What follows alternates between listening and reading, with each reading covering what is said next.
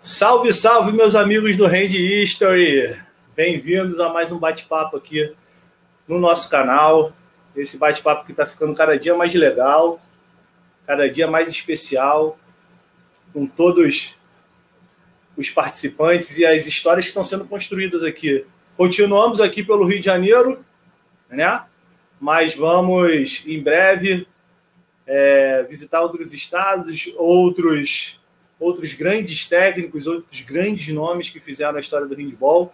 Lógico que depois também vamos ter é, os atletas, né? Mas antes dos atletas teve um professor, teve aquele exemplo, teve aquele amigo, teve aquele grande ícone, teve aquele cara que marcou a sua vida e você é, não esquece dele. Para quem não conhece, para quem é mais novo, para quem ainda vai conhecer, é bom dar uma passadinha por aqui para conhecer essas histórias, caso não tenha sorte de trabalhar diretamente, mas saber um pouquinho do que foi construído dentro da história do handball, dentro da história do handball estadual, municipal, nacional e internacional, por esses que vieram antes do handball acontecer, antes das coisas estarem como estão hoje, com tantos atletas em destaque na Europa, com tantos títulos conquistados pelas seleções, pelos clubes mas está aí o começo. E quem começou isso tudo? E quem foi esse norteador que de repente te deu essa oportunidade,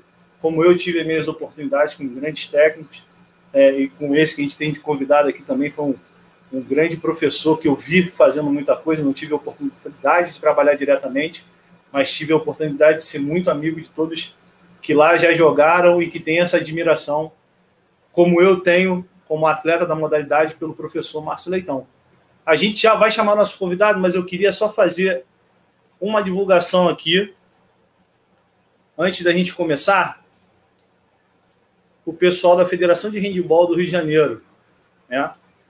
Vai ter um curso agora de arbitragem da galera da arbitragem, né? Vocês podem ver aí no, nosso no banner, né, da, da, da federação. O professor Ivanei está é, fazendo essa reconstrução da, da, de vários andamentos da Federação de Handball do Estado do Rio de Janeiro nessa nova gestão, que já tinha começado com o professor Emerson e com ele, o próprio Ivanei, na gestão anterior. Então, para vocês aí, ó, curso de formação de árbitros de handball de praia, data é, 24 do 7, dia 1 de agosto, 24 de julho a 1 de agosto, público-alvo, público em geral, você que quer se formar árbitro, e árbitros afastados há mais de três anos para reciclagem, para atualização, que vai ser é, ministrado pelo professor Wanderson Oliveira e pelo professor Sidney Santos, árbitros esses referências na modalidade a nível municipal, nacional e internacional, sendo já ventilados como melhores do mundo aí há alguns anos por grandes participações em campeonatos internacionais.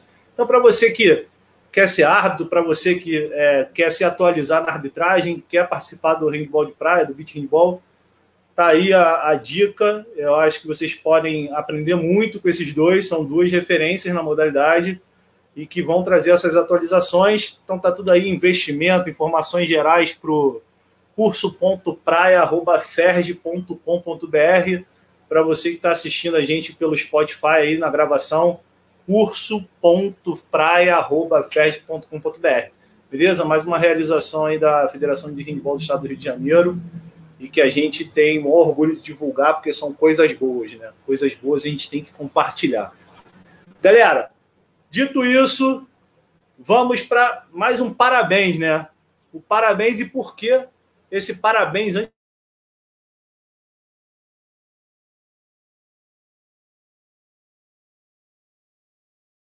Lopes, no handball é, do Leão, né, carinhosamente chamado como Leão. Então, aí, ó, 1992 a 2021, aniversário do Leão, grande clube, grande história, com grandes atletas e grandes técnicos que vocês vão acompanhar um pouquinho com o nosso convidado de hoje aqui no, no Handista. Então, nada mais justo do que a gente chamar nosso convidado aqui para o nosso papo, né? E é, começar essa história e escutar bastante o professor Márcio Leitão. Então tá ele aí na tela. Boa noite, professor. Seja bem-vindo e obrigado desde já por aceitar esse humilde convite aqui. Jaime, boa noite a todo mundo que está assistindo aí ao vivo, aqueles que também estão só escutando. Tá? É uma grata.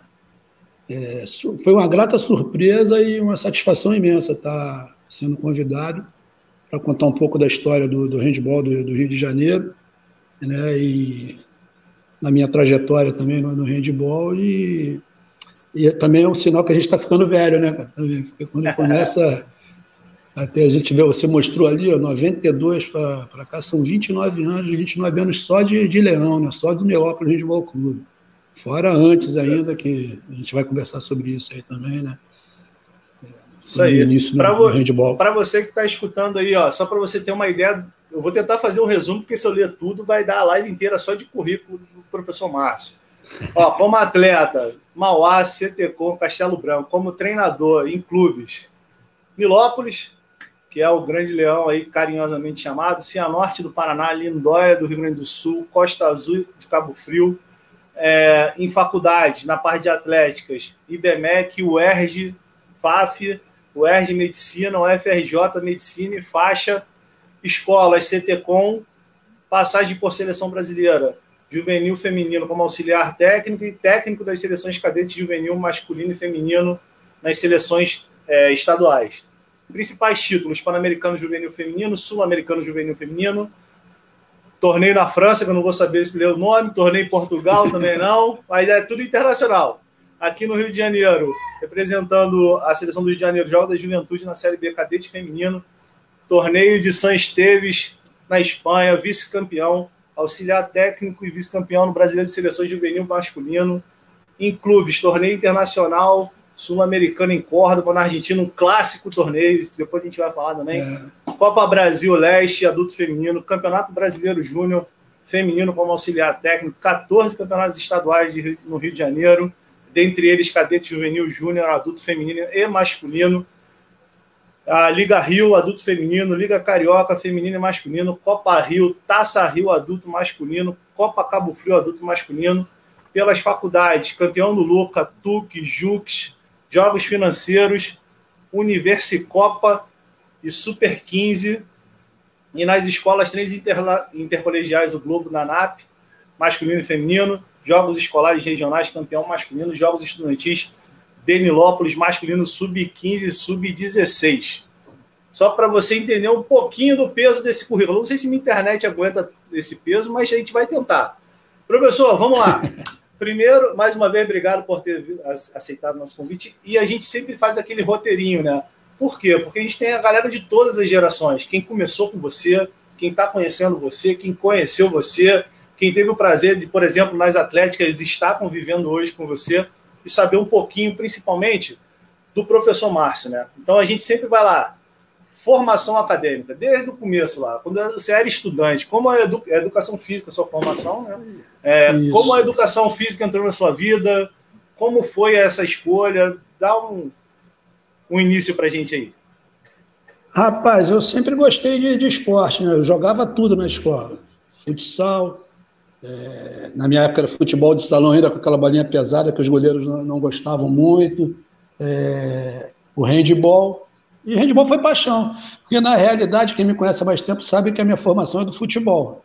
Eu joguei nas divisões de base do Vasco, do Fluminense, fui jogador de futebol profissional, mas lá atrás, né, na, na, escola, foi que nasceu a paixão pelo, pelo handball. E o que, que acontece? Naquela época, o professor da escola já ficava chateado comigo, porque aqui em Nilópolis só podíamos jogar uma, uma modalidade. Eu sempre optava pelo handball. Falei, não, mas tu, pô, tu joga, tu joga no, no Vasco, rapaz, futebol de, de, de, campo, tu tem que jogar no. Não, não vou jogar. Se é um só, vou jogar no handball. E jogava no handball e dava trabalho também. Quem jogou comigo sabe, né? Na história não, né? E foi aí, nasceu, nasceu essa paixão e eu já da, da escola já entrei na faculdade, já comecei a auxiliar nas aulas de educação física os meus professores da escola, né, que é o professor André e o professor Renato. E, e dali eu já comecei a pegar a equipe de, de, fute, de futebol de salão para treinar. O Renato era treinador da equipe masculina e o André da, da equipe feminina. E, e você fez a sua, a sua formação da, escolar. Na equipe da faculdade também, lá na Castelo você Branco. Fez, você fez sua formação escolar e depois foi para a faculdade na Castelo. Sua, sua formação escolar Isso. foi qual? É, eu, eu estudei no CTCOM, né, aqui em Nilópolis ah. a vida inteira, desde o do jardim de infância. Até, até, até me formar no, no antigo segundo grau, né? E, e dali eu cheguei a fazer uma época, estava na dúvida ainda sobre o que ia fazer e cheguei a me matricular no curso da, da antiga Gama Filho, né? Da saudosa Gama Filho. Fui fazer economia, motivado Nossa. por um. É, nada a ver, né? motivado por um, um, primo do meu pai, trabalhava na época nessa área, mas eu logo no início vi que não era a minha paixão e acabei fazendo a transferência do meu filho para Castelo Branco e iniciei na, na, na, educação física. Só que durante algum tempo eu ficava no vai e veio, como eu jogava futebol ainda, já, tava, já estava como treinador de handball, aí de vez em quando pintava oportunidade para jogar futebol e eu ia para interior de Minas jogar na Série B, interior de São Paulo. Cheguei a passar uma época em Portugal e nesses intervalos eu voltava e fazia seis meses de faculdade quando estava pelo Rio de Janeiro e fui levando assim aos trancos e barrancos. Parei um determinado momento da minha vida e retornei, se não me falha a memória, no, no ano aí da, da Fundação do Leão, em 92, para concluir o curso de Educação Física e construir aí esse, essa minha história, né, na, tanto na, na, educação física quanto no esporte. Pô, muito legal. E aí você formou, jogou, veio do futebol, né? Tô até com a camisa do Vasco aqui em homenagem, né? Pô. Vascão. A gente sofre, mas a gente é apaixonado. Não, enverga, mas não quebra. E ó, estou mandando um recado para alguns amigos treinadores também de handball, que o nosso time cai, mas sobe sempre no campo, né? Já é da competição, né? Nunca precisou de de Já fica a dica. Fica a dica aí para alguns treinadores do, do, clube de tradições. Estou brincando. Né? Todos os clubes do Rio têm uma história muito bonita. É isso aí. Aí você se formou e começou lá no CTCOM mesmo, no handball? Foi Na seu verdade, primeiro contato não... com o handball escolar? Na verdade, eu não estava nem formado. Na verdade, eu não estava nem formado ainda. Eu era universitário e era treinador da equipe de futsal tinha um time muito forte na época de futsal, nós fomos tricampeões escolares em Nilópolis. E no ano que a gente foi tricampeão, o handball perdeu uma final de um gol. Né, pro, era o grande rival na época aqui, o Colégio Nilopolitano, do, do nosso grande amigo professor Noacir. E que é daquela geração lá que trouxe o handball para o Rio de Janeiro nos anos 70, né? No final dos anos 60, início dos anos 70. Né? qual fazia parte aí Leoni, professor Leoni, professor William, né? esses dinossauros aí mais do que, do que a gente ainda, né? que foram é, que foram pessoas que a gente acabou acompanhando né? no, no início da carreira. E na época é, fizemos uma reunião, nós conversamos, o Renato chateado que tinha perdido, chateado com, com o grupo, e, e no papo lá ele me fez um desafio. Falei, ah, vamos trocar, pô. Ser campeão com esse seu time aí de futsal era mole, né? De futebol de salão. Quero ver você ser campeão com handball. Ele me desafiou, falei, me dá o handball masculino, pô, eu vou. E no ano seguinte eu fui naquela de tentativa e erro, né? Fui aprendendo, dando, dando os treinamentos, no, treinado. É, uma história que pouca gente sabe, nós passamos o primeiro semestre todinho daquele ano treinando muito e jogando muito, tomando muita pancada.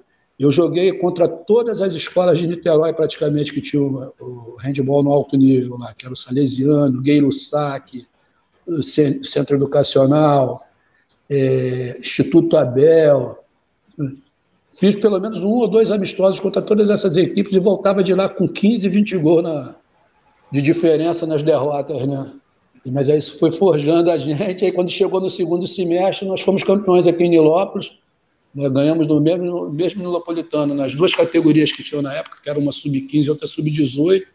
Fomos campeões e ali iniciou a, a, minha trajetória mais séria, realmente, no, no handball. Show de bola. Já começou a chover mensagem aqui, professor. Daqui a pouco eu vou jogar aqui no, no nosso, na nossa tela e dar uma lida aqui. Okay. É, como não pode faltar, sempre temos participações surpresas aqui durante a live. Então, como a gente está nessa parte de, de, início, de muita gente que teve esse prazer de iniciar contigo, segura essa daí que eu vou te mostrar.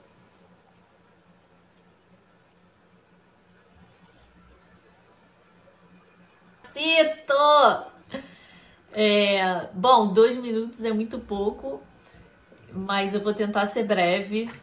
E eu quero agradecer a você por tudo que você é na minha vida, por tudo que você representa para mim, porque começamos lá atrás, a gente, né, menininha, novinha, e, e, isso não ficou, né, só nisso como treinador e atleta. Isso hoje a gente é amigos. Isso eu posso falar que nós somos amigos e a gente vai levar isso para a vida toda.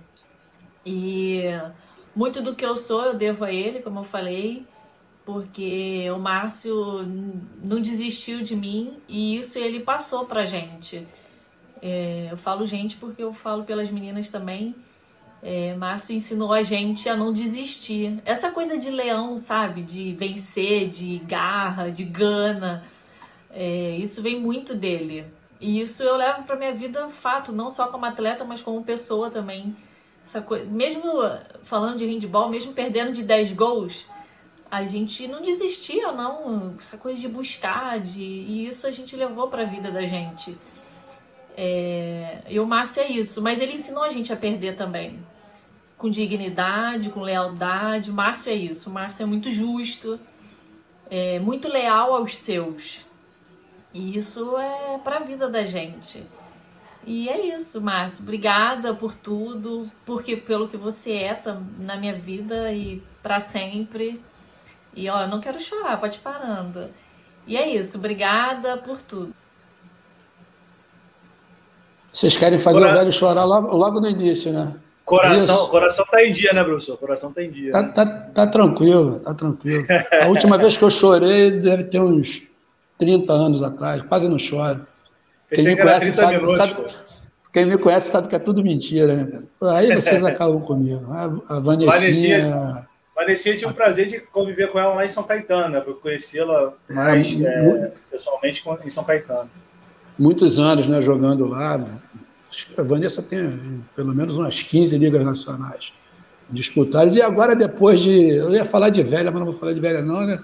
Mas a pandemia acabou é, é, retardando um pouquinho isso, foi convocada para a seleção brasileira de Master, né? E eu tive o prazer de, de dela jogar com a gente aqui agora no mais no final, né? Mais velha e a gente acabou tendo bons resultados também, sendo campeão aqui no, Rio de Janeiro. E essa, e essa trajetória, legal. só, só para a galera entender, é no masculino e no feminino escolar, né, professor?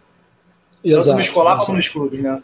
É só para a galera Isso. entender que a gente não está falando só de handball masculino hoje. Também está falando de um cara que é muito importante para o handball feminino, tanto no Rio como a nível de Brasil, né? A Vanessa foi com você desde o CTCOM ou já foi no Nilópolis? Ela, ela veio da escola, estudava na, com um professor amigo nosso aqui, o Fábio Lemos, né? Eles eram alunos, Vanessa, se me falha a memória, era do é, Colégio Filgueiras.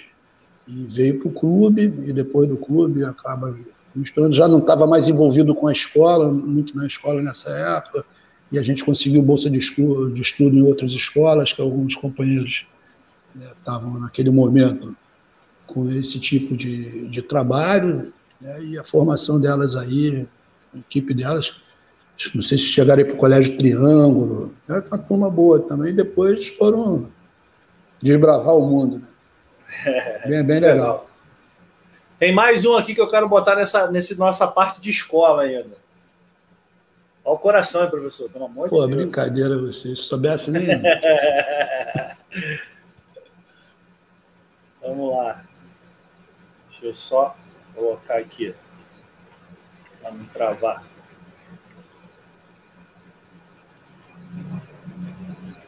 Então, em dois minutos, né? É, primeiro aqui, ó, botar aqui a, ó, a camisa aqui, que eu tô aqui, né, para falar de março, não tem como falar, não falar de março e não falar de CTCOM, né?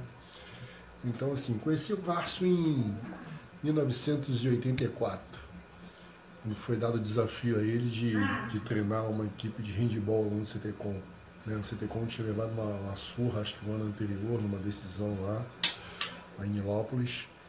E foi dado a incumbência a ele de montar uma equipe de handball e para poder desbancar na época lá o colégio, se eu não me engano, era Napolitano na época. E aí eu treinava, eu tava, eu, como todo brasileiro, gosto de querer jogar bola, não tinha muita habilidade. Eu estava lá treinando futebol de salão, o Márcio também, por coincidência, era treinador lá do futebol de salão. Falou assim, ó, garotão, o negócio é o seguinte, se você quiser continuar treinando futebol de salão, você vai ter que jogar handball. Eu falei, o que é handball, cara? Não sei nem o que é handball, o que é isso? Não, futebol de salão. Você faz o gol com o pé. Handball você faz o gol com a mão. A única, coisa, a única coisa que vai mudar é que você vai ter que dar uma subida, três passos e arremessar. Bom, então fui eu, marcou lá um sábado lá para a gente fazer uma experiência né, desse, nesse aspecto. Aí fomos lá. Pô, pega a bola, sobe, dá três passos, sobe e bate. Eu era magrinho, 14 anos, alto, né? Sempre fui alto assim comparado aos da minha faixa etária de idade e comecei a sobressair nesse aspecto. Né? Então eu costumo dizer que eu, eu fui o, eu e outros demais né, que participaram dessa equipe, que nós fomos o laboratório do Márcio Leitão. Né? Foi aí onde tudo começou, foi aí que daí surgiu o CTCOM, ganhamos o estadual naquele período, fomos bicampeões, primeira categoria, segunda categoria, e o Márcio nos levou aí essa, essa paixão né, do handball, né? Que eu realmente não conhecia, passei a conhecer graças ao Márcio Leitão, a família CTCOM, né? Se eu não tem como também não deixar de falar do nosso presidente, né? Que sempre nos abraçou, nos acolheu, né? A gente ia, eu lembro que a gente ia, ia de o Márcio botava um time de handball dentro de um Del Rey do seu Ayrton. Era muito engraçado, cara. Aquela galera toda empilhada um em cima do outro para poder ir jogar, enfim, foi uma aventura, foi maravilhoso, né? E hoje, depois de 30 anos depois, 40 anos depois, eu poder reencontrar essa galera toda, essa, essa família handball, né? Não tem mais hoje a CTCOM, não tem mais hoje. Eu, eu penso o seguinte, obviamente a gente tem que brincar, né? Essa é a minha geração master agora, né? Então, e o Márcio faz presente hoje também nisso. E isso é muito gostoso, muito prazeroso, né? O esporte, o esporte na vida, né? o esporte na sociedade tem o seu cunho, tem sua responsabilidade social. Né? E é, é nisso que eu acredito. E eu acredito que o handball trouxe isso para mim e para todas aquelas pessoas que envolveram ali naquele, naquele período. Então foi maravilhoso. Então devo isso ao Márcio Leitão, que me condicionou a prática do, do, do, futebol de salão ao handball. E fui me apresentar ao handball e fui muito feliz. Estou sendo feliz até hoje. Valeu, Márcio. Grande abraço. 84, é, professor. Eu sou velho, hein? Eu era, eu era novinho nessa época, comecei novo. E o, o Marcelão, né, esse senhor aí de, de cabelo grisalho, é. ele é meu primeiro atleta a ser convocado para uma seleção. Eu lembro que eu fui em Nova Friburgo, é, assistir ao jogo dele, com uma geração muito boa deles, pô, Marcelo Tinoco jogava também, Marcelão foi para os Gebes, convocado pelo. Era o professor Vanderlei lá de Niterói. Eu lembro que eu peguei o carro aqui, foi com mais um, um atleta também, que foi o Flavinho, né, que foi também convocado naquela época e acabou não ficando na equipe para viajar. Aí nós fomos lá assistir um jogo amistoso, acho que contra o Espírito Santo, seleção do Espírito Santo. Marcelão, ícone, meu amigo, né, e a gente acabou se reencontrando aí por causa do, do handball. E Marcelão, daquela época do tentativa e erro, fez muita besteira, mas eu acho que deixei alguma coisa boa plantada para eles também. E, e é gratificante ver, porque ele fala do Master, né? Hoje a gente se encontra no Master, até esqueci de colocar no currículo também. O Nilópolis está com os títulos aí no Marcha também nos últimos dois anos, né? e a gente acabou reencontrando a galera, jogando por prazer, sem aquela pressão de ganhar ou, ou perder. Né? O mais legal é o depois dos jogos, que a galera se reúne, conta história, e isso aí é o mais importante. E eu acho legal saber, né, como a Vanessa falou, como o Marcelo está falando aí, Marcelo está falando, é que a gente deixou um bom exemplo para eles, né? Se tornaram boas pessoas, né? Pessoas de bem, né? Isso é o mais importante. É isso aí que a gente leva do, do esporte, que para a gente aqui sempre foi muito amador. Né? É, verdade. Acho que é o mais legal, né? Você conseguir ter essa transição toda, né? De, tanto de escola como de faculdades, e ter campeonatos como você participou de JEBs, né? O Jogo da Juventude agora, ou Olimpíadas Escolares, cada ano tem um nome. Mas é uma, é uma é gratificante ver quem continuou, né? Quem teve essa oportunidade continuou, ou quem não teve continuidade se transformou num grande profissional, numa grande é, pessoa.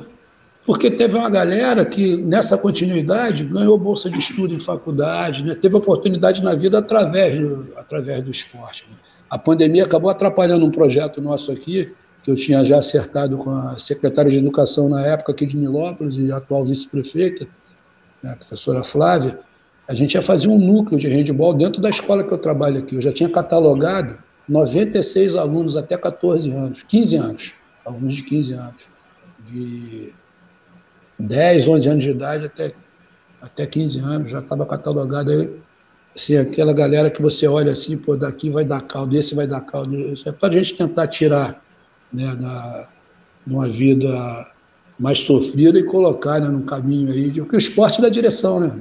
O esporte, é como a Vanessa, Vanessa falou, você aprende a ganhar, aprende a perder, aprende a ter respeito, aprende o companheirismo, sabendo que pô, tu tem um companheiro do seu lado que é importante para você vencer também, que você não consegue nada sozinho, e por aí vai, né? Eu sou muita mensagem aqui, ó, vou jogando na tela, Marcos Vinícius, famoso tio Roy, mandando um abraço aqui. Isso é fera.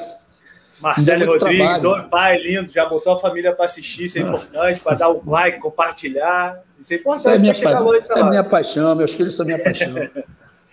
Paulo Célio tá aí, ó. Parabéns, Márcio, sucesso. Paulinho é meu, 11. meu mestre, foi, foi meu treinador também. Deu muito trabalho para ele, mas ele teve alegria também com a gente né, na faculdade. Muita história da Castelo. Júlio César aí, ó. Júlio César, meu eterno treinador. Julinho, pô, Júlio. Meu, meu ídolo da Beija-Flor, pô, meu ídolo. Pô, sou Beija-Flor do Ed, professor, pelo amor de Deus. Aí, ó, CTCom acima de tudo. Marcelo falou que não ah, sabia. Esse, Júlio, esse Júlio é outro Júlio, é o Júlio goleiro do, do, do CTCom. Também. Ah, ah, tá. É isso aí. Tem um monte de mensagem aqui, ó. Ronan, ih, sou fã ih, desse Ronan. cara e convivi, convivi, com ele bastante tempo. Orgulho de fazer oh, parte disso tudo. Ronan, meu peixe. Foi Pô, aqui meu central no primeiro campeonato brasileiro que nós jogamos, na Itajaí, ainda com o nome do CTCom. Foi eleito o melhor central da, da competição. Só perdemos dois jogos no campeonato. De um gol para o Banespa, que foi o campeão, e de dois gols para o Giorama, antigo Giorama, que foi o vice-campeão. Campeão e vice na nossa chave. Primeiro campeonato deles aí. Ronan, é, Catatal, Marcelinho, Rogério, é, Rodrigo, Joel, Joel, uma toda, Ricardo. Já é meu né? vizinho, já é meu vizinho agora. Marquinhos Gutenberg já era pitbull naquela época. Ih, ah, os filhos estão participando aí, ó. Só o Márcio Leitão para me fazer ficar acordado até a tarde numa terça-feira. Orgulho desse papai aí, ó. Valeu, meu filho. Tá lá em Barcelona, tá sofrendo foi com Barcelona. Melhor do que sofrer com Vasco, né? é verdade, isso é fato. Douglas Cabral aqui, ó. Parabéns, professor. Leão para sempre. Joel Cabral, tá aí também, ó. Um dos melhores da nova geração, Cabral. Joel é alicerce do Leão, pô. Se confunde com, com Nilópolis. Sou Ivanei fã. passando aí, ó, muitas histórias, parabéns. Valeu, Ivanei, meu presidente, companheiro de Mauá, de Castelo Branco, presidente da federação. Pinheiro, Pinheiro tá aí, e... ó. Pinheiro do Colino. Outra... Colino tá aqui, hein, Pinheiro? Até hoje, Colino tá aqui em casa. Depois te conto essa Outro história alic... do bastidor. Outro alicerce do, do Leão. Pinheiro também. Sou aí, falou ganhou de mim no Master. Você é muito fanfarrão, ó. Esse Cara, é, Paranzelli, lá do Rio Grande do Sul. E, falou que ia participar. E tá aí, ó. Minha goleira na seleção brasileira juvenil, muito boa goleira, mas melhor ainda como pessoa, gente da melhor qualidade. Sou fã também. Olha quem tá aí também, ó. Ayrton Ih. Menezes, Hugo Tiquinho. Rapaz, nós, nós tínhamos um time muito forte aqui em Nilópolis já, né? A geração tinha sido bicampeã cadete, acho que tricampeã juvenil e tal. Aí fomos jogar o campeonato de júnior e só veio o Tico e Teco pro time. Para dar uma, uma encorpada. Covardia, pô. Traz meus o jogo, que, o jogo que nós ganhamos de menos aquele ano ali foi na faixa aí de, de 7, 8 gols de diferença. Até de central eu botei ele para jogar, em canhoto no centro. Tinha aí. três canhotos, né? Olha o Anderson Larcão passando aí, ó. Parceiro de cueca, cueca, cuela. Cueca, cueca, cueca, cueca, cuela. O, o, Anderson metido a falar, é metido até hoje, né? Ele metido a falar mais difícil que os outros. A gente na Espanha, não, deixa comigo que eu vou ser o intérprete do grupo. Pô, foi no, no, no, no café lá, no, no, na lanchonete, pediu uma cueca coela. Foi, pô, isso aí não, tá fazendo vergonha. Mas craque, craque, acima da média, acima da média, foi atleta nosso aqui no juvenil, no júnior, fazia parte desse, fez parte dessa trajetória boa nossa no início da, do Leão. Show de bola, show de bola. Aí, professor, depois eu continuo com as mensagens, que tá chovendo mensagem já, mas vamos falar um pouquinho de handball universitário. Primeiro, na parte que você foi universitário, um pedaço dessa parte aí. Então, cara, naquela época, quando eu comecei na Castelo Branco, o, o, campeonato universitário do Rio de Janeiro era tão bom que a gente começou na Série B. Tinha Série A e Série B. Eu lembro que nós fomos campeões da Série B, é, não sei se foi contra a PUC ou contra a UERJ. Não, não lembro, assim, eram cinco ou seis equipes na Série B. A Série A era, era os top. Né? Era, na época era Suan, Suan, tinha UF, tinha outra lá de Cândido Médios, lá de Niterói. É, acho que é a AF do, de Caxias lá. Não, mas o Vital já jogava com a gente na Castelo. O Vital já é dinossauro também. Inclusive, meu companheiro de zaga no time de futebol do nosso período na faculdade era pau puro. A gente perdendo um jogo lá de 2 a 1 um, o time lá tinha uns 4 ou 5 da seleção da faculdade, os caras começando a botar nosso time na hora. Eu falei, ó, Vamos acabar com o jogo, hein? olha o respeito. E naquela época, rapaz, a gente subiu para a Série A e, e, fomos buscar. Tinha o FRJ também, que era o time, time a ser batido na época, que graças a Deus nós conseguimos bater uma, neles uma vez, é, que foi, não sei se foi numa semana olímpica, que tinha dia universitário, semana universitária e o campeonato universitário. É, me parece que foi no dia, na, na semana universitária. O time da, da UFRJ era um timaço, com Everaldo, Alfredo, Strick, André, Chiquinho no gol, Pereira, falecido Peralta, seleção, seleção do Rio, que ia para Juves e tal, era a base, eram eles. Né? E eu lembro o placar até hoje, nós ganhamos deles de 32 a 27, lá naquela quadra externa da UERJ, uma final, né, nós me parece que ganhamos da Suan, semifinal. Nós fomos meio que a, que a zebra daquela competição. Jogava Vital, jogava Ronald, Fantinha, Maisena, eu, era o primeiro grupo da Castela. E Seri ficou de treinador, que Armando era técnico nosso. Armando era técnico nosso e da UFRJ. Armando, que era o técnico da Castelo Branco. Nós colocamos o Paulo Sério lá na, na Castelo, brinco com ele até hoje, porque o Armando acabou saindo na Castelo, né? no banco da, da UFRJ e nós ganhamos esse jogo lá deles, né? Foi uma zebra, mas o time era muito aguerrido. Juninho também, esqueci do Juninho, Zé Mauro, baixinho também. Pivô naquela época eram os baixinhos, né? Os mais rápidos. É, Hoje em verdade. dia, se o pivô, pivô tiver menos de 1,90m no feminino, já fica ruim de jogar. Já fica ruim de jogar, é verdade. Mas foi, ah, mas foi uma trajetória legal. E aí, e aí você migrou para a parte de técnico também, agora já já trazendo um pouquinho para a atualidade, para a gente manter no handball comecei, universitário. Eu, come, eu comecei a ser atlética, técnico né? novo. Eu, é, eu sempre gostei de ser treinador, então eu comecei com, como técnico, você vê aí, ó, o Marcelão estava falando em 84. Eu parei um pouquinho, alguns anos depois já voltei, voltamos com o CTCOM, já voltamos jogando campeonato estadual, ganhamos vaga para campeonato brasileiro, um zonal, pô, muito bom lá em Niterói na época. Era era o CTCOM de Nilópolis, Werneck de, de Petrópolis, só time, um time era melhor do que o outro. A PCE, com o falecido Alfredo, acho que Paulo Célio também estava já na, na, na, na, PCE, e o Niterói, com, com um dos que eu acho um dos melhores técnicos que eu já joguei contra, que é o Chacrinha, né? Chacrinha Fera também, armava times muito bons lá em, em Niterói. E nós acabamos. Em breve, em breve a gente vai tentar trazer a galera de Niterói para cá também. Professor Brasil, é. Chacrinha, o Wilson. Só fera. Só, o... só gente boa. E eram duas vagas, e nós acabamos ganhando do, do, dessas equipes todas e classificamos, classificamos em primeiro lugar, ganhamos do, do Niterói a final, foi bem legal. E já iniciei aí a trajetória, acabamos de virando no Nilópolis, e aí Aí a história eu conto mais lá para frente um pouquinho. Né? É. Você quer falar de, conta, de handball Conta só um né? pouquinho. Conta, deixa, eu só, deixa eu só botar esse cara aqui para falar, que eu acho que ainda pega esse pedaço aí desses nomes que você falou. É só o aquecimento, hein, professor? O coração. Fala, né? Jaime. Mais um vídeozinho, né, irmão? Hoje é com o Márcio Leitão, né? Vamos lá, cara, só tenho que agradecer, cara, o Márcio Leitão. É, eu jogava handball né, no Vasco da Gama e não tinha noção nenhuma que era handball, não sabia que era handball. E teve o Intersala né, no colégio, participamos, eu e meu irmão participamos do Intersala, ganhamos o Intersala, tinha o pessoal que já jogava, mais experiente, e eu só dava duas passadas por causa do basquete. E a quadra era pequena, eu já tinha essa altura novo, sempre fui muito alto, nas duas passadas e porrada pro gol. Duas passadas eu só sabia fazer isso. Duas passadas, porrada pro gol. Ganhamos, ganhamos a competição. Aí o Márcio veio me convocar para jogar na seleção do colégio, que na época era a seleção do colégio.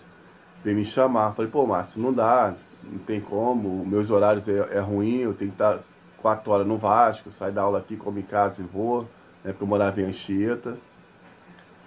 Aí falou, tu pode jogar? Aí eu, às vezes eu ia, só ia pro jogo. Eu só ia pros jogos Beleza, nesses jogos você comecei a se destacar um pouquinho, né? E ele pediu para bater uns 7 metros. Mas não, né, bate 7 metros, bate caindo. Contar essa história aqui. Bate caindo sem noção, sem noção de nada. Eu bati, bati os 7 metros, bati caindo. Só que eu esqueci de colocar a mão. Eu tenho ó, dois pontinhos aqui, ó. Abriu isso aqui. Bate caindo, bate caindo e caiu com tudo. Com cara no chão e tudo. Noção nenhuma. Mas enfim, aí ele pediu pra treinar. Aí no ano, no ano seguinte, pô, que hora você pode treinar? Eu falei, meio, pô, mas só pode treinar a hora que eu saio do colégio. Acaba minha aula, meio-dia, meio-dia e meio. Beleza, aí começamos a treinar esse horário. Meio-dia, meio-dia e meio, um sol do caralho, aquela quadra CT com quente pra cacete. E foi o horário que ele viu melhor que ele queria na equipe, né? Então, e o pessoal não entendia nada porque estava aquele horário, mudou o horário para todo mundo. E ninguém entendeu que era por minha causa que estava mudando aquele horário para treinar, que ele viu que eu tinha um futuro no handball, né? Então, só tem que agradecer. Foi ele que me levou para o Mauá também. Eu joguei meu, meu primeiro clube, foi o Mauá. Então, só tem que agradecer. Márcio, obrigado aí por tudo aí. Gratidão sempre por apresentar o handball, me levar para o handball. Só tem que agradecer. Valeu, valeu, Márcio. Dá um abraço no seu Ayrton aí, na Dona Marlene. Que, Dona Marlene quebrou muito cuidado da gente de entrar pelos fundos ali, que São Antônio era chato pra cacete na portaria, pai do Marcelão. Chata dessa pra entrar na portaria. Às vezes ele esquecia o carnê, às vezes a gente ia, não ia com a calça do colégio. A Dona Marlene sempre quebrava o galho pra gente entrar por, pela casa dela ali por trás, dava acesso ao CTCom. Acho que até hoje é assim também.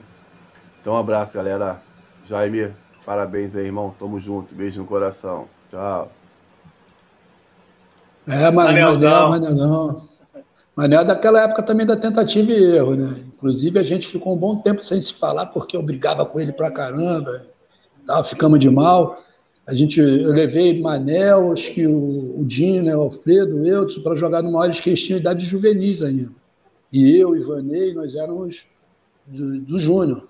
E o Mauá a gente tinha o Timácio, né? O Timácio era Meraldo, também era juvenil, Silvio, Marcelo da Mata, falecido Veloso, goleiro também, era mais novinho.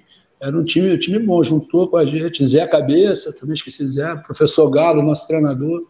A gente pegava o, o carro aqui, o Carlinhos, né, falecido Carlinhos, né, dava o dinheiro da passagem, a gente botava gasolina no meu carro e ia embora para São Gonçalo, três vezes na semana, segunda, quarta e sexta, né, oito horas da noite, lá no Mauá, sete horas, sei lá, chegava em casa meia-noite, uma hora da manhã, mas já era paixão passei, e... Passei por isso lá no Universo também, um período. Travou, né? Não, não, pode falar, professor, pode falar. Ah, travou a sua imagem aqui, eu... e... E a gente ia, né, cara, jogava e, e treinava. Essa história o Manel nem lembrava mais, que ele quebrou o queixo, rapaz. Foi mesmo, se jogou, que naquela época se batia muito sete metros, né, com projeção para frente e tal. Imagina ele daquele tamanho, pô. Jogar bateu com, com o queixo no, no chão, mas Manel fez questão de, de, de reunir a galera do CTCOM novamente, né, quando começou esse, esse master, né? Foi bem legal, que a gente viu pessoas que a gente não via há muitos anos, fizemos confraternização, esperar passar essa pandemia para ver se a gente se reúne novamente. E foi um cara também muito importante na minha formação como, como treinador, né? E eu tinha disso na, na escola. Marcelão, a mesma história, os caras desse tamanho, ah, vai jogar, tem que jogar handball. Quer dizer, eu já era visionário lá atrás, já sabia que o cara grandão tinha que jogar, botar os baixinhos só se fosse bom demais. É, é, o mais legal, legal que está sendo desses, desses vídeos da galera do CTCon é que a galera veste a camisa para fazer o vídeo. Né? Ah, quem está vendo aqui a reprise e quiser voltar lá para ver o Marcelão falando, o Manel falando, quiser voltar o vídeo depois na gravação, você que não viu aí, está escutando no Spotify, depois dá uma passadinha aqui no, no YouTube para dar uma olhada, é muito legal, porque os caras botaram a camisa do time da escola para fazer a live em homenagem ao professor. Isso, é, isso são coisas que a gente vê pouco hoje. Então é, é muito legal a gente estar fazendo esses papos, porque quando acontece isso espontaneamente, mostra o quanto a galera levou no coração a história que foi construída com o professor que está sendo homenageado aqui. E aí, é, professor, vamos, importante é, da, vamos da atualizar agora. Mundo. Sua vida nesse, nesse novo momento do universitário, só para depois a gente bater só no leão e na seleção. Tá, a gente tem uma, uma culpada nisso tudo aí, né? Se chama Marcele Rodrigues Leitão, que é minha filha.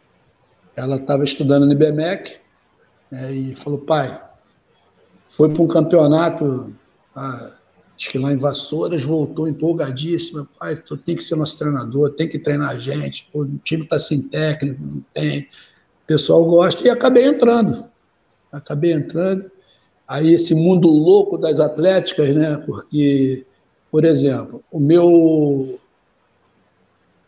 meus primeiros horários de treinamento eram domingos que já é ruim de se dar treino no domingo, 18 horas. Eu ia de Nilópolis para Barra da Tijuca para dar treino de 6 da tarde às 8 da noite. Várias vezes deixava a família em casa, várias vezes levava, deixava na igreja, assistia um culto lá na, na igreja lá que a gente frequentava na, na época, na, na, Barra da Tijuca, lá na Bola de Neve, deixava elas lá, ia dar treinamento, voltava depois do treino, pegava o finalzinho do culto ainda, um amém, pegava a benção lá final e e vim embora para casa, né? E a Marcele foi fundamental nisso, né? E o grupo lá, né? Um grupo feminino, masculino, uma molecada empolgada, bem, bem bacana, né? E, e acabou dando resultado também, né? Foi legal porque eram grupos assim, nas atléticas, né? Você acabou participando agora há pouco tempo também, né? São grupos bem ecléticos, né? Tem, tem atleta que aprende a jogar handball na universidade. O time aí que eu, conquistei, que eu conquistei uma montoeira de títulos aí, que foi o handball da FAF, lá da UERJ, no meu time titular tinham dois do basquete um do futsal. Tem noção disso? E a gente batendo de frente aí com os times aí, cheios de nego féreo, então os caras não entendendo nada, mas é uma galera dedicada, dedicadíssima, e eu foi o primeiro campeonato que eu fui, eu fiquei doido, ginásio lotado, bateria, líder, com o pomponzinho na mão, jogando, pô, jogaram a minha menina magrinha pro alto lá no ginásio Vassoura, ele pega aqui de volta, falei, meu Deus do céu, vai cair.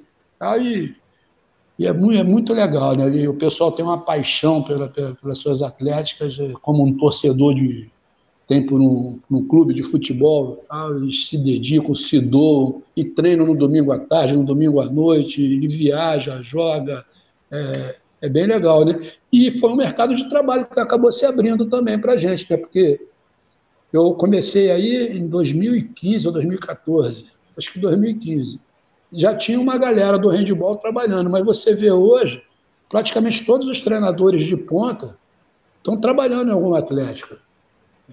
No masculino, no feminino. Nos outros esportes também os treinadores são feras, pô, treinadores de futsal, treinador de vôlei.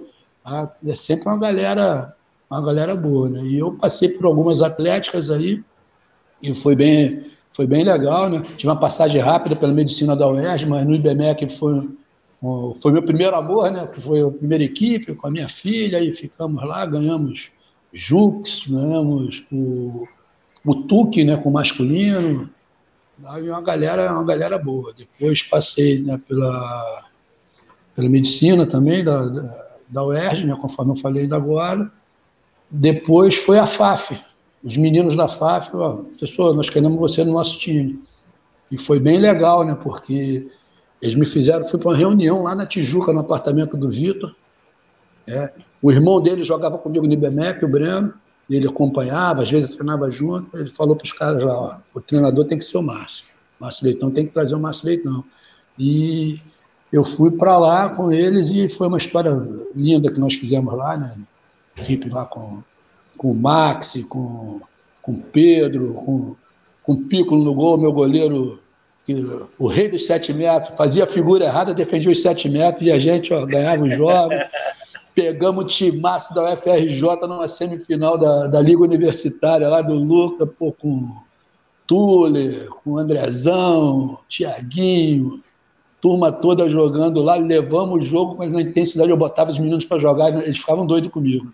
Olha, se diminuir o ritmo, nós vamos tomar de 10. Vocês estão cansando, mas eles cansam lá também.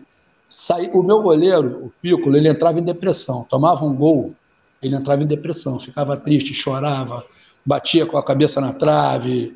Eu falei, rapaz, olha só, você é o primeiro no nosso contra-ataque, é você. Aí ele aprendeu.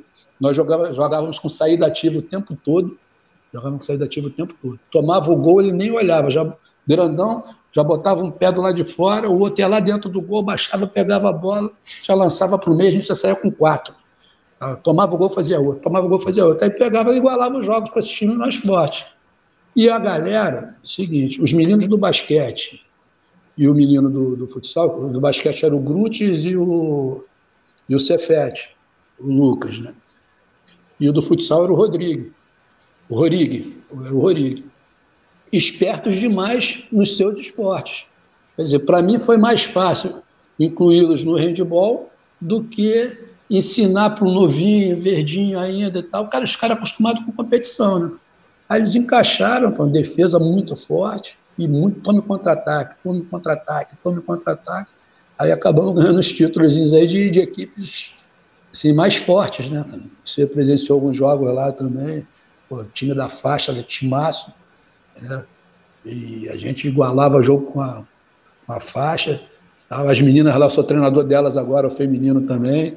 Né, com o time de BMEC também a gente jogava com intensidade alta, o time delas às vezes um pouco mais forte do que o nosso, mas a gente conseguia igualar os jogos nisso aí.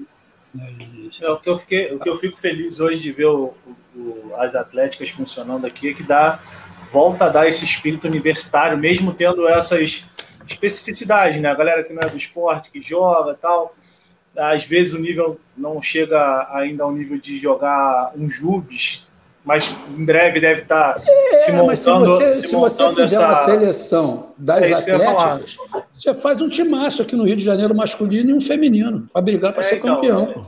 É, isso que eu, eu, tô, eu penso justamente isso. Né? Se na hora que agregar tudo, eu acho que a gente consegue fazer bons campeonatos universitários. Eu falo isso porque, porque eu via o campeonato de atrás, eu dirigi um time em Londrina quando eu jogava lá. É, e aí me convidaram para dirigir um time de direito. Foi aí que eu conheci as Atléticas como estavam funcionando já fora do Rio, né? Que em 2011, quando eu jogava em Londrina, 2010, 2011, eu dirigi a equipe de direito da UEL, da Universidade Estadual de Londrina.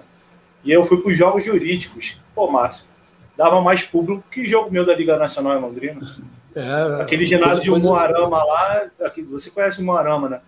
É, aquele ginásio municipal de Umuarama que cabia 5 mil pessoas faz a gente para fora, em jogo do time de direito que às vezes nem eram tão bons.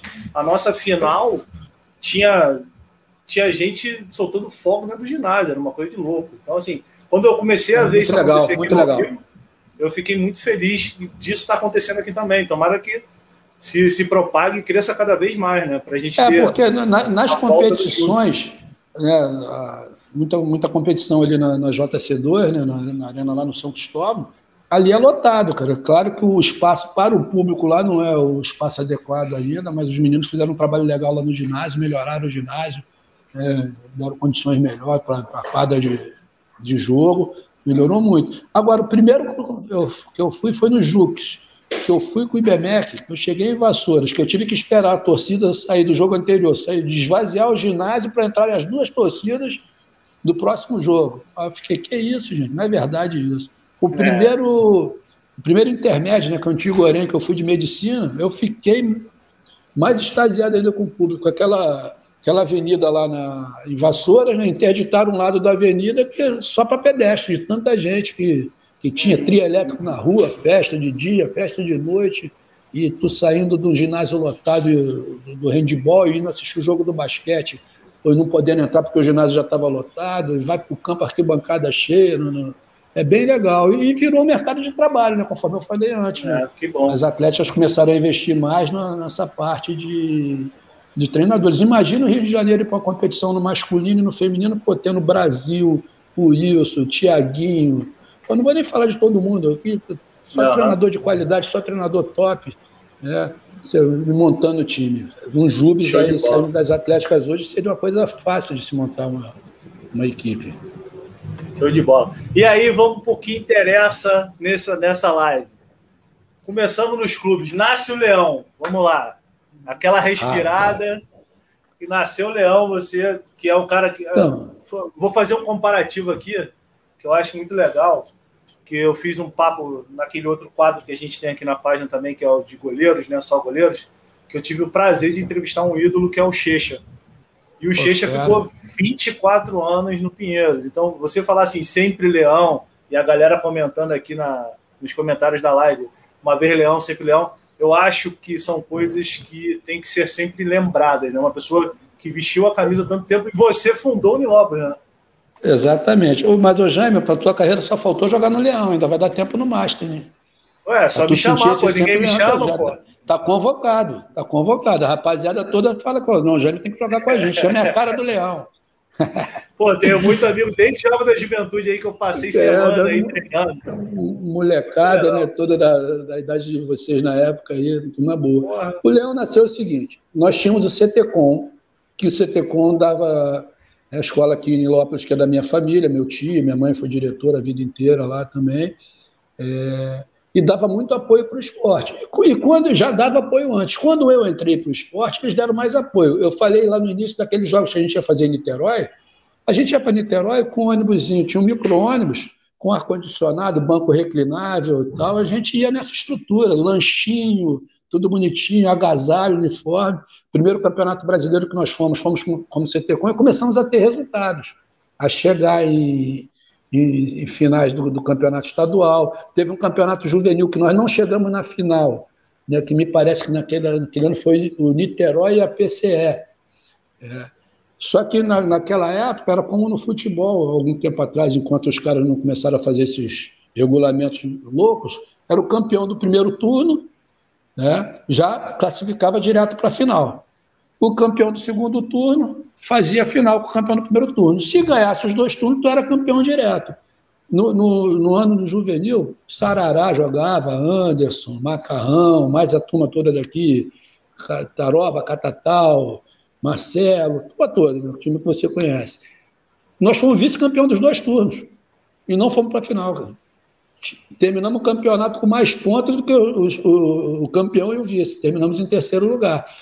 E os atletas, né, o, o professor Heraldo trabalhava, trabalhava junto com, comigo, e os times eram divididos, que era metade do CTCOM, metade da ABEL. E a ABEL, na época, começou a, a brecar.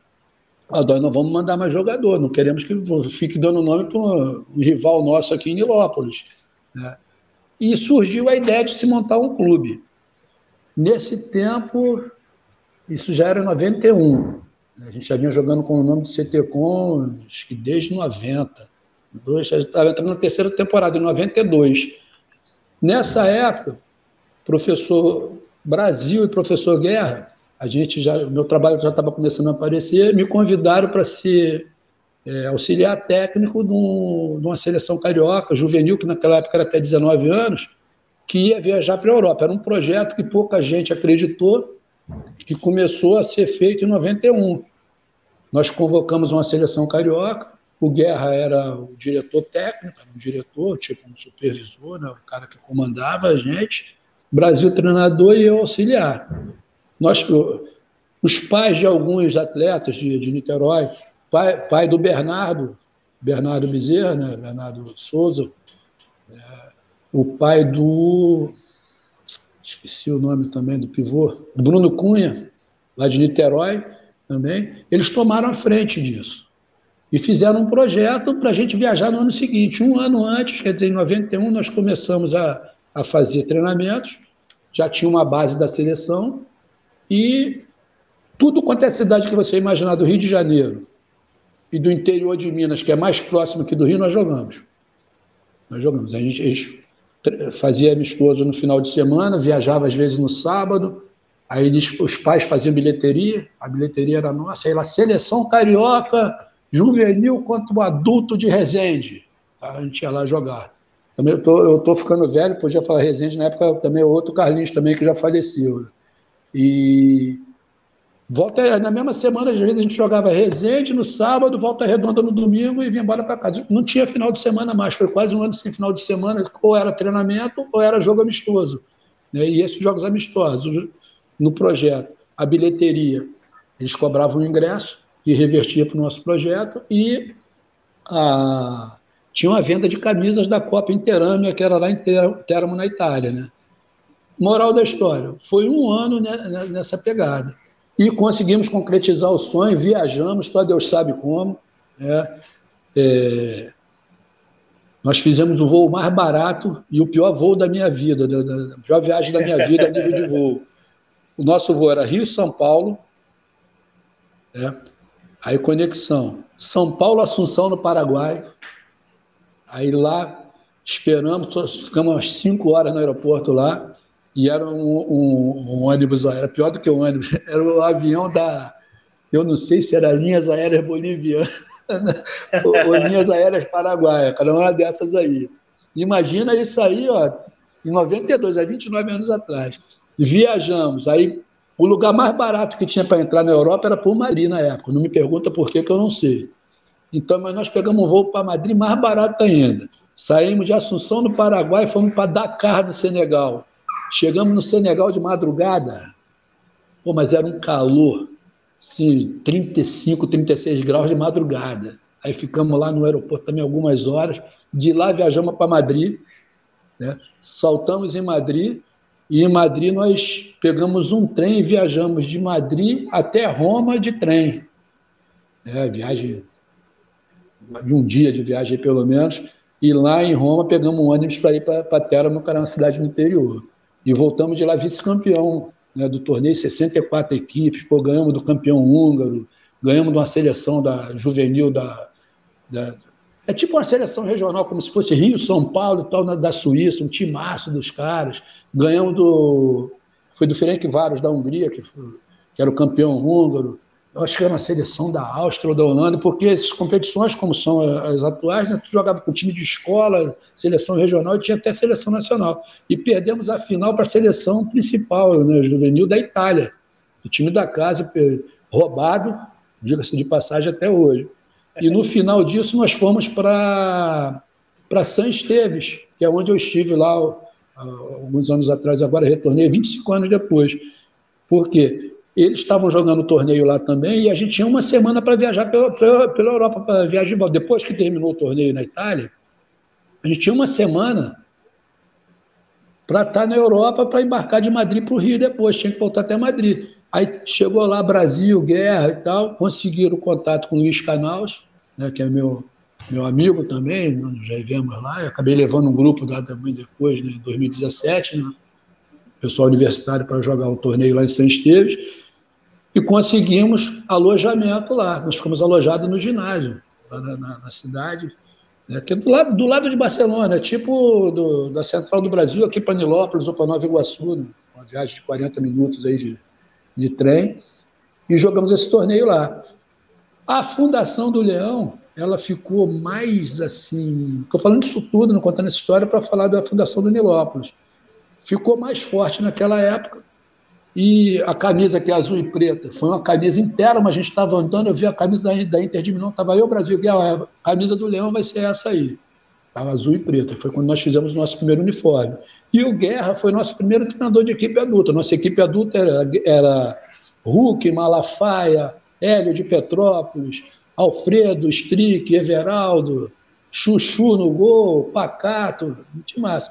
O primeiro, a primeira competição do Nilópolis, pouca gente sabe, foi uma Taça Rio. Foi uma Taça Rio e nós fomos campeões. Era um time novo, adulto e tal, e ganhamos a Taça Rio, não lembro a final, acho que foi, foi lá em Niterói, o Guerra de treinador, eu sentadinho no banco de auxiliar também, e a molecada, né, pô, foi, eu acho que isso forjou muito também essa garotada, né, na, na época que a gente treinava no Ideal de Olinda, né, conhecida lá Bomboneira, né, pelos adversários, quadra pequena, torcida em cima ali, ginásio lotado, e os, os moleques eram cadetes ainda. Naquela época era infanto juvenil, né? com 15, 16 anos, 17 para 18 ainda, pessoal juvenil. Eles treinavam duas, três vezes na semana com esses feras aí, nego de seleção brasileira, ah, os caras experientes. Isso foi muito importante também, com um treinador com, da qualidade do, do Guerra.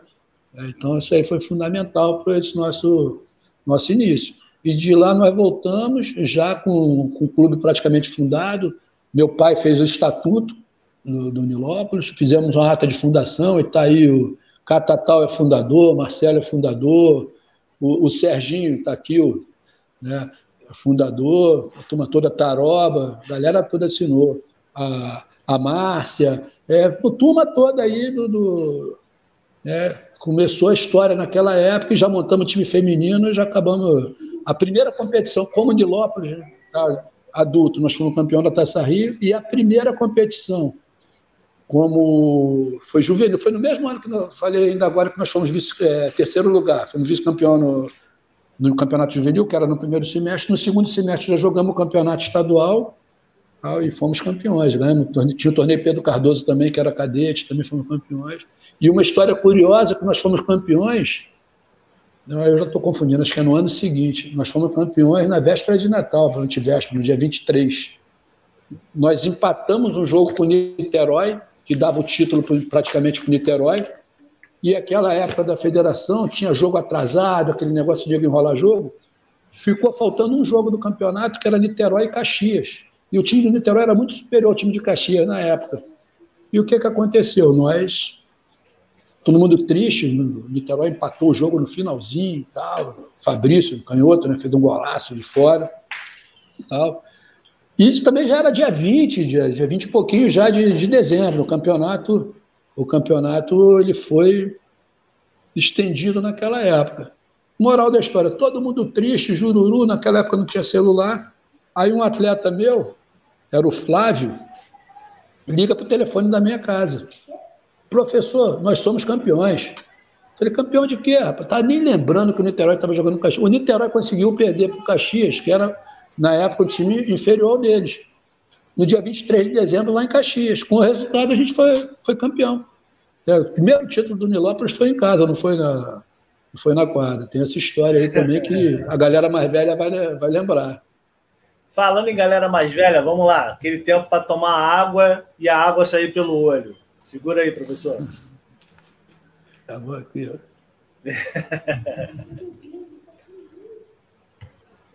Não.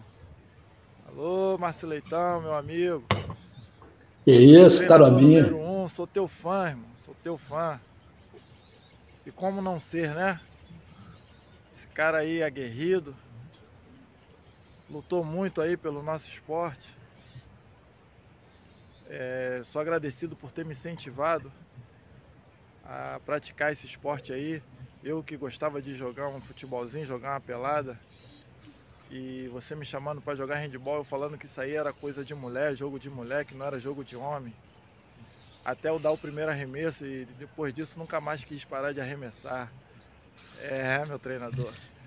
Parabenizar esse clube aí que fez história no Rio de Janeiro, fez história no Brasil, reconhecido aí. E te agradecer muito, né? Que você que é o culpado de eu ter conhecido alguns países da Europa, ter dado um tapinha lá na Europa, pôs meus pés lá na Europa, foi você que foi o cara. Então quero te agradecer por tudo aí, tá, mano? Por ter me tornado também esse chefe de família e ter me tornado homem. Valeu, meu amigo. Muito obrigado por tudo aí. E parabéns por tudo e parabéns para esse clube aí. Um abração, fica com Deus. É, Caroba.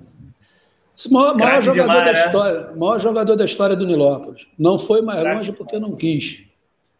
Não foi mais longe porque não quis, mas habilidade fora do, do normal, é uma aguerrido demais também. É, campeão desde sempre com a gente e se tornou um homem de bem. Homem de bem. Morava praticamente na minha casa. Né? Era um o Marcelo, o Marcelo da idade dele, estaroba um pouquinho mais velho, Catatal, o Marcelo eram juntos o dia inteiro.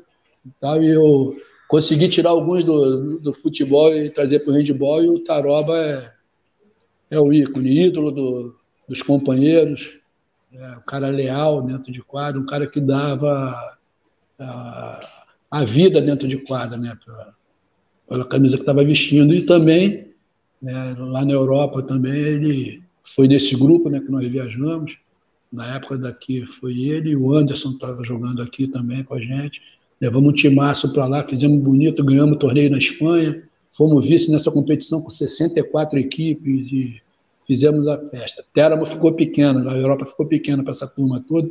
E ainda tinha o seguinte, Taroba, lembrei aqui, lembrei aqui agora. A gente viajou muito de trem pela Europa. E na Pindaíba, né? Na Pindaíba. Pelo voo, tu já vê que não teve luxo nenhum. Sabe o que, que a gente descobriu? Lá isso tem até hoje, que tinha os artistas de rua. Tinha os artistas de rua que tocam saxofone, violão e tal, no metrô, nas estações, e bota lá. Moral da história: pagode, pagode, a turma cantando pagode, sambinha brasileiro, né? Tal. Tarobinha ia para o meio da roda, começava a sambar, fera no samba, feríssimo, facilidade. A galera aplaudia, os gringos começavam a rir, eu vinha com o bonezinho, ó, e só passando o bonezinho, a galera botando moedinha, botando nota de. Na época era dólar, não tinha euro ainda e tal. Salvou muito lanche o Taroba na nossa viagem aí, nessas viagens de, de Fera ele. Saudade, dentro te de, amo. Dentro, dentro desses grandes nomes, né? o, mais legal é que assim, eu acho que o Nil Lopes ele tem uma coisa peculiar. É, eu acho que isso muito por sua causa também, pela paixão que, você transmite até na, contando as histórias. A galera é muito apaixonada pelo Nil Lopes, né? É, é o, a, a, fra, a, palavra leão, né? O, a figura leão, acho que combina muito bem, porque pô, é só ver as mensagens que chegam aqui, pô, é, é é muito legal. Daqui a pouco eu vou parar para a gente ver mais um pouquinho de mensagem, mas todo mundo com muita intensidade falando do Nilópolis, né? Todo mundo com muito orgulho, com muita aquele vestir a camisa, né? Coisa que a gente Ô, vê pouco hoje, né? O que, o que acontece, o que aconteceu com a gente, é que todo mundo se sente um pouco dono do, do Nilópolis, por ter crescido dentro do clube, por ter ajudado o clube a nascer, por ter renascido junto com o Nilópolis várias, várias vezes durante o, o período de competição, nós, por termos atletas de qualidade que despontavam, eles iam embora para adversário nosso. Uhum. É, eu fiz uma semifinal do campeonato estadual aqui contra Castelo Branco. O time da Castelo Branco, naquela época, no 14 jogadores, 11 eram do Nilópolis, queria do Nilópolis. Era o Rogério, tinha a Wander, tinha a turma, turma toda lá. E nós fizemos semifinal. Nosso time ficava mais fraco. Nós perdíamos os nossos melhores jogadores, né, alguns deles, perdi e a gente puxava a molecada do juvenil, puxava a molecada do júnior, vamos jogar até cadete. Vai. O Niterói fez muito isso também durante a sua história. Quer dizer, a gente renascia e a molecada ia lá e o não entendia nada. Caraca, rapaz, acabamos com o time dos caras. Né? Nada contra, muito pelo contrário. Como é que eu ia falar para o menino? Não vai para Castelo Branco estudar, não. Estudando de graça na faculdade, 70% de bolsa, 80%. A molecada numa área carente. Né? A gente pegou a galera aqui, um ou outro que tinha uma condiçãozinha melhor, pô. A grande parte do grupo não tinha uma condição financeira legal, pô. Era uma oportunidade tá? de você tirar pô, os meninos pô, de, de, uma, de uma periferia, tá? a gente sofreu racismo, aqui naquela época, aqui naquela época não se tinha tanto, não vou falar os lugares, eu já fui jogar em ginásio de mãe de atleta adversária chamar a Rosária de macaca, de vagabunda e outros. Da gente jogar, seus suburbanos, seus favelados, não sei o quê. Era assim. Sabe o que, que acontecia? Aquilo ali fortalecia mais o, o grupo. Nesse dia, a Rosário olhava para mim assim com a cara assim, eu falei, enche elas de gol. Enche elas de gol. Era um jogo assim, eu, eu normalmente, eu nunca gostei assim de que as minhas equipes humilhassem os adversários. Tá? Vou ganhar, vou jogar sério o tempo todo. Mas assim, de dar 40, pegar um time fraquinho, 40 a, a 2, eu não, não, acho legal, porque você acaba desmotivando também um, um clube. De repente aquela equipe não era para estar naquela competição. Eu, mexia no grupo, botava atleta pô, mais novo para pegar experiência para jogar, o time acabava ganhando o jogo. Pô, mas nesse dia, eu fiquei com tanta raiva, eu pedi tempo, eu falei para as meninas, enche esse time de gols, tem que tomar uma quantidade de gols que eles nunca tomaram na vida deles para eles aprenderem a respeitar os outros. Né? E dentro da nossa história sempre teve muito isso. A gente se achava, a gente se achava às vezes é, discriminado e pegava isso, juntava mais força, juntava mais força e jogava para dentro da quadra. Treinávamos, treinávamos muito, muito, não era pouco. Nessa época já que já estava no nível melhor, Teve um ano que nós fizemos uma, uma intertemporada nas férias de julho, 15 dias treinando integral, de segunda a sexta. Treinava de manhã, quem morava aqui perto da escola levava um ou outro para casa para almoçar, trazia uma galera aqui para casa da minha mãe, que era nos fundos da escola, né, na outra rua, que dava, igual o Manuel falou, metia aquela, aquele macarrão, né, metia aquele macarrão para a molecada e tal, descansava, botava para ver televisão, descansava, né? de tarde treino de novo. No segundo semestre, nós fomos campeões estaduais cadete, juvenis, fomos campeão do Pedro Cardoso, né, que era cadete, que era um torneio tradicional lá em Niterói, e fomos campeão do intercolegial ganhando do Salesiano com 12 gols de diferença. O time voava no segundo tempo. Quer dizer, o pessoal sempre teve isso, de treinar, de gostar de ganhar, de não, de não querer perder. Sempre soubemos perder, mas Nunca quisemos entrar, nunca entramos na quadra assim, ó, vamos perder. O time mais fraco que tivesse nosso na quadra. A gente entra para jogar, o outro time vai ganhar da gente, mas tem que, que correr muito. O professor Leoni que falava, naquela época você jogou no Vasco também, né? naquela época várias vezes a gente foi o Vasco com sete jogadores de seleção brasileira, com, com os estrangeiros jogando e tal, e a gente ia lá, levava o jogo até o final, aí perdia de quatro, cinco gols às vezes, né, pela, pela qualidade, pelo potencial, mas sempre mediatário. Ele fala assim, Marcinho, aquela vozinha rouca dele, né? Marcinho, Marcinho, teu time é enjoado, hein? teu time é enjoado, é ruim de ganhar de vocês. Eu falei, não, mas é isso aí mesmo. Isso aí ajudou muito a forjar essa galera, né? na minha visão. Falando em, falando em galera, vou, vamos para mais um aqui, ó.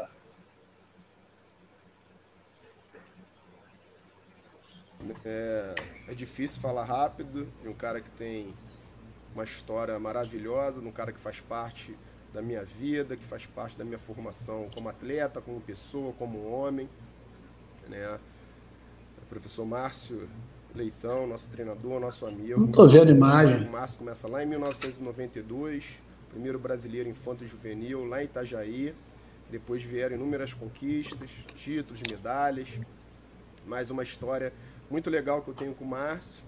Foi em 2001, né, primeiro carioca adulto que a gente conseguiu chegar nas finais. Eu não fazia parte do grupo, eu estava ingressando na Polícia Militar, eu não treinava, eu nem estava sabendo que o, o grupo estava disputando uma competição, a gente tinha ficado, nós tínhamos um, tivemos um hiato aí nas competições. Mas nesse ano eu recebi uma ligação dele, ele falou data e horário dos jogos, que queria que eu estivesse lá. Pô, eu apareci achando que eu ia lá para torcer, né? Mas malandro tá sempre com tênis e com a meia na mochila. Né? Para minha surpresa, ele reuniu o grupo, explicou que eu ia jogar, mesmo não fazendo parte da campanha. Ele me deu minha camisa, explicou para o companheiro que cedeu a vaga para mim e eu fiz parte dos dois jogos finais contra o Vasco naquele ano de 2001. O título não veio, mas ali mostrou o quanto o Márcio respeitava a história do clube, respeitava os atletas, respeitava os amigos principalmente. Nessa foi uma passagem muito forte para mim, marcou muito, fez eu amar mais ainda esse clube, fez eu ter mais respeito ainda por essa pessoa que é o Márcio Leitão. Meu amigo, um forte abraço, todo sucesso para você, saúde para você, um abraço na sua família que eu amo muito. Leão sempre!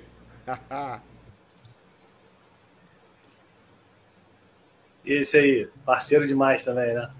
O Joel é, é um dos, uma das colunas do, do, do Nilópolis. Né? Nesses hiatos aí que ele fala que a gente teve, várias vezes a gente deixou de, de jogar campeonato porque acabavam com o nosso time. Eu levava meia dúzia de jogadores, com, com uma estrutura melhor, às vezes dentro do Rio de Janeiro, às vezes fora, e a gente acabava ficando sem, né? E o Joel sempre foi coluna, sempre foi pau para toda obra. Tem alguns nomes aqui, com certeza vou falar deles ainda no, antes do final, que o Nilópolis é o que é, foi o que foi por causa deles. É, cada um que. É, por exemplo, a primeira final adulta que nós ganhamos contra o Vasco, é, nós, o Nilópolis, nós tiramos a hegemonia de seis anos seguidos de título do Vasco, de com o Vasco, nesses anos todos que foi campeão, ele teve uma final contra a gente, que o primeiro jogo foi em Nilópolis, foi empate, é, e o segundo, se não me falha a memória, nós perdemos lá em São Januário de, de quatro, cinco gols de, também. É, foi o único ano que o Vasco levou para o segundo jogo um, um placar que não, não dava conforto para ele. Nesse tempo todo eu vi o Vasco pegar o Flamengo e atropelar na, na, no primeiro jogo da final, vi o Vasco pegar o Niterói, Caxias e tal, às vezes abria uma vantagem que você via, pô, a equipe já era mais forte. Como é que tu reverte isso? Eu lembro que lá na Beija-Flor, a gente com a Beija-Flor lotada, mais de mil pessoas assistindo ao jogo, nós fizemos um, uma final bem, bem forte, né? bem equilibrada. E, e quando a gente ganhou o título do Vasco em 2003, tá, que eu já não estava eu de frente assim direto, era o, era o Serginho, né, que era o treinador, eu só cheguei, estava morando já em Cabo Frio, Cheguei para jogos, para semifinais, né, contra o Niterói e a final contra o Vasco. Era mais de fora, era dando um apoio, dando instrução. Mas essa galera limpou a quadra da Beija-Flor. O jogo era meio-dia, 10 horas da manhã, 9 e pouco da manhã, estava na tinha tido um baile lá, alguma festa, algum samba, não lembro mais o que, que foi. Então, os caras que ganharam o campeonato, aquele gol do Rogério lá, empatando o jogo, levando para a prorrogação, faltando 3 segundos, né, e o Vasco um time forte também, já sem esses caras de fora, mas pô, com, com o Gil, com o Júlio novinhos, com, com o Robson, Homem de Pedra também, sou fã também do, do, do Robson, Ronald. Tá? O, era um time mais forte, Renato. Era um time, sempre foi um time a ser batido. E essa galera que secou a quadra, que limpou a quadra, que limpou, ajudou a limpar o vestiário, pô, duas horas depois que tinha acabado isso, tinha sido campeão estadual. Tá? Rafael Nariz também, novinho ainda, com 19 anos. A gente ganha o campeonato, sai numa carreata, o cara joga dois tempos, joga a prorrogação e puxa a carreata de bicicleta. É, ele na frente da carreata de bicicleta, ele que dava o caminho. Aí fomos lá para a piscina lá, do, do Rodrigo, do Rogério, para comemorar, né, do Renatinho. Fizemos churrasco lá e foi a festa. Então a galera tem, né, essa, esse amor ao clube, eu acho que muito por causa disso, né? Eles roer o osso várias vezes, mas primeiro filé também várias vezes e, é conforme eu falei, se sentem uma parte integrante disso. A gente tem, a gente tem uma galera aí que até tem leão tatuado no corpo por causa do clube. Pô, é, isso, é, isso é sensacional. Show, né? Sensacional. Mestre, ó, vou botar aqui algumas mensagens bem legais que, pô, Rossana Marques, lá do, da Paraíba, professora Ih, Rossana, fera. multicampeã aí, uma das maiores campeãs que a gente tem no handball de praia, uma das maiores formadoras Ô, que a gente tem de atleta. Eu tô né? sem o meu retorno aqui de imagem. Mas você tá olhando pelo YouTube ou tá olhando pelo, pelo link que eu te mandei? Eu tô no, eu tô no YouTube. Não, Não aquele link. Olha, olha, tá, olha pelo link, porque tem o tem o delay para o YouTube de alguns segundos. Ih, eu não sei mexer nisso aí, não. Continua aí. Vou pedir para minha esposa aqui botar aqui o, vídeo, pelo, pelo menos eu ver o vídeo aqui do, de lá. Show. Mas vai. Pode continuar Paulo aí. Sério, Rossana, Paulo Rossana, Rossana, Rossana é fera, pô. no Silvio, lá, meus amigos. É legal a gente ter essa, essa lembrança aí desse pessoal que é top de linha no, no handball, né? Não, o Paulo, Paulinho fala assim, ó, Nilópolis é um celeiro de craques. Tenho muito respeito pelo trabalho que eles realizaram ao longo desses anos. Márcio foi fundamental é. para essa estrutura. Legal. Paulo Célio é referência também para uma galera nossa aqui também, que foi atleta dele. Inclusive eu, né? Fui atleta é. dele também, lá na Castelo. Acabando nesse meu retorno para a faculdade, alguns anos depois, eu já entrei no time que aí era só correr para o abraço. Era Flávio Cacilate, Hulk, Ronald. Ah, e eu, eu, puxava contra-ataque no meio dessa galera aí. Mas, né, né? Essa época aí a hegemonia da Castelo ficou muito forte. Então vamos falando de, de pilar e dessas histórias maneiras, eu vou colocando aqui mais um vídeo para você ver. E um cara quer deixar um recado para você aqui, ó. Fala, meu técnico, meu parceiro, meu amigo, o homem que me descobriu, Márcio Leitão, técnico mais campeão que eu já vi na vida. Agradeço a Deus por tudo que o senhor fez por mim, pelos conselhos, pelas dicas, pelos jogos maravilhosos que a gente fez junto. Lembro que com 12 anos a gente saiu daqui de Lopes, foi lá para São Gonçalo. Paralelamente teria uma final do feminino lá no Mauá.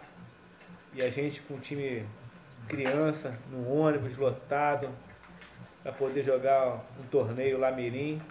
Saímos de lá campeões, mas sem a medalha, porque a gente saiu correndo para poder te auxiliar no jogo lá, no final da, do feminino. Vários títulos, várias histórias no Leões, várias viagens, várias coisas que aconteceu na minha vida e eu sou grato a Deus por tudo. Você tem grande parte nisso. Como você mesmo fala, eu sou o rei. Graças a você, eu fui o rei do handball. Andrezinho, parceiro demais, cara. Peguei a seleção, jogo da juventude com ele. O Andrezinho, ele tá confundindo as coisas aí. Vou te falar o que, que aconteceu.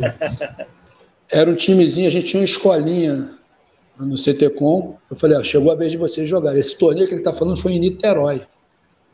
Eu saí daqui de Nilópolis, peguei um ônibus que passa, dá volta ao mundo, passa por dentro de São João de Meriti. Tem até hoje essa linha, Nova Iguaçu, Nova Iguaçu, Niterói saltamos lá no terminal, que era um, acho que era um antigo ali por trás do antigo, não era aquele que tem lá do lado das barcas, não. Pegamos um ônibus, um outro ônibus e fomos para o Salesiano. Jogamos o torneio lá e fomos campeões desse torneio. Não lembro mais quem, quem participou, tem muito tempo. É. E eu tinha a final, acho que juvenil feminino, para jogar contra o Mauá. A gente fazia muita final contra o Mauá naquela época, né, de, de juvenil e júnior, principalmente. Cara, eu saí com essa molecada do Salesiano, pegando, nem lembro mais que ônibus, tá? fui parar na quadra do Mauá para jogo e tal, e foi um ônibus especial daqui de Nilópolis para lá. Só no final que a gente veio mais tranquilo que voltou no, no mesmo ônibus todo mundo.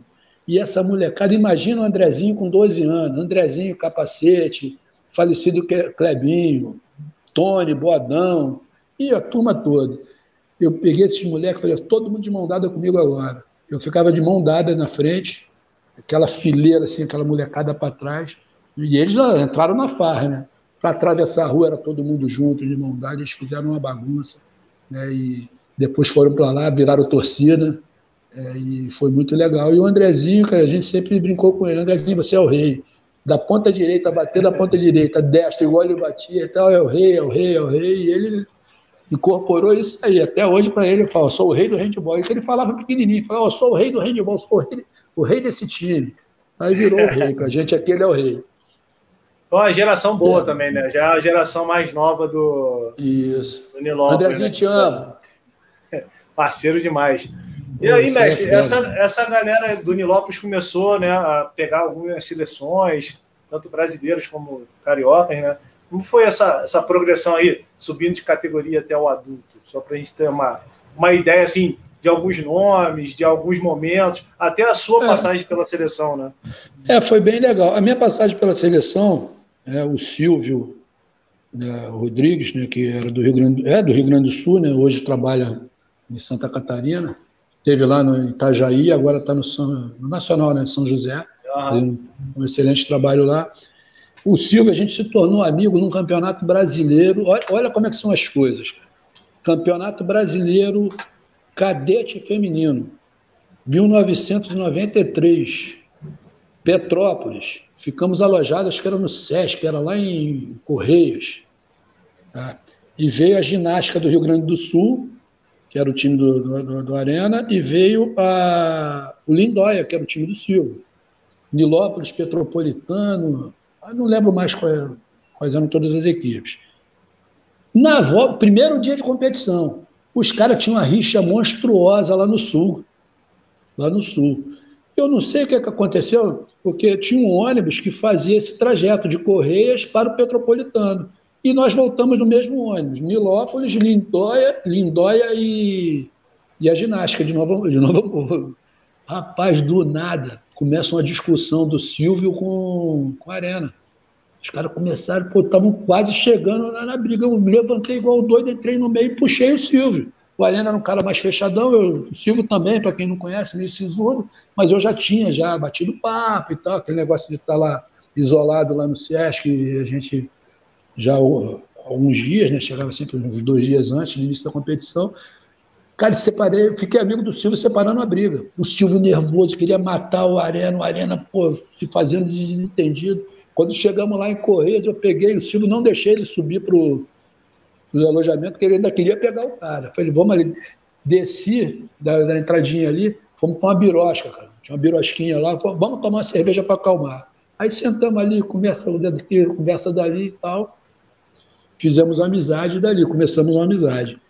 E quando chega em 1988, eu era treinador da seleção cadete da seleção cadete, né? A gente tinha jogado a Série B no ano anterior, nos Jogos da Juventude. Tínhamos sido campeões lá em Goiás. Nosso time era um time com, com Renatinha do Niterói, na época, Lena, Rosária, a, a Alininha daqui de Nilópolis, a, a turma de Niterói também, a Robertinha. A Robertinha acho que era mais nova, não sei se ela foi nesse ano, não, não recordo. Nós fomos campeões em 97, subindo para a Série A. Quando chegou em 98, os Jogos da Juventude foram em Porto Alegre. Nessa época, o Silvio era o treinador da seleção brasileira juvenil e iam fazer uma excursão para a Europa. Olha só, já estreiei na seleção para a Europa. E lá, a gente, mais uma vez na minha vida, né? O campeão e o vice na minha chave. Perdemos também para Santa Catarina, para Santa Catarina de, de, um gol.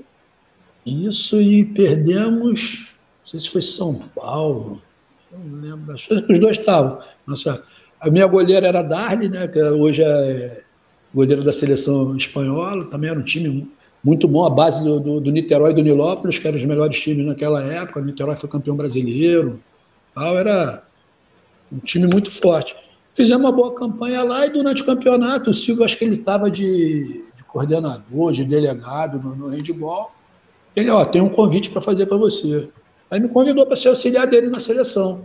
Aí eu, de imediato, pela amizade, pelo, pela honra né, de trabalhar com a seleção brasileira, falei, eu aceitei. E já no final daquele ano nós fomos para a Europa. Passamos 40 dias na Europa também, que é outra história também é, é bem legal. Né?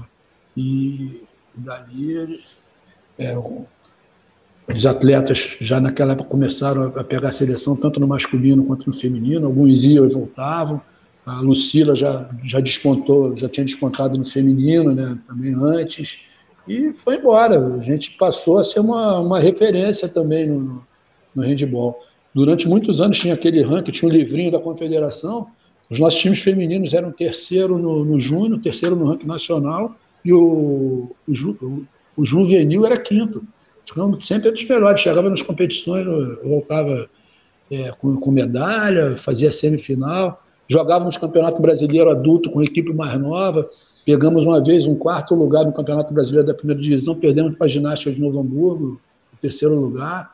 Pegamos, foi lá em Itajaí também esse campeonato. O time do Giorama, um timaço com Cláudia, é, Silvia Cacheiro, e uma, uma turma jogando lá, mas as meninas, eu com time novinho, só estava com uma jogadora de adulto, o resto era juvenil e júnior.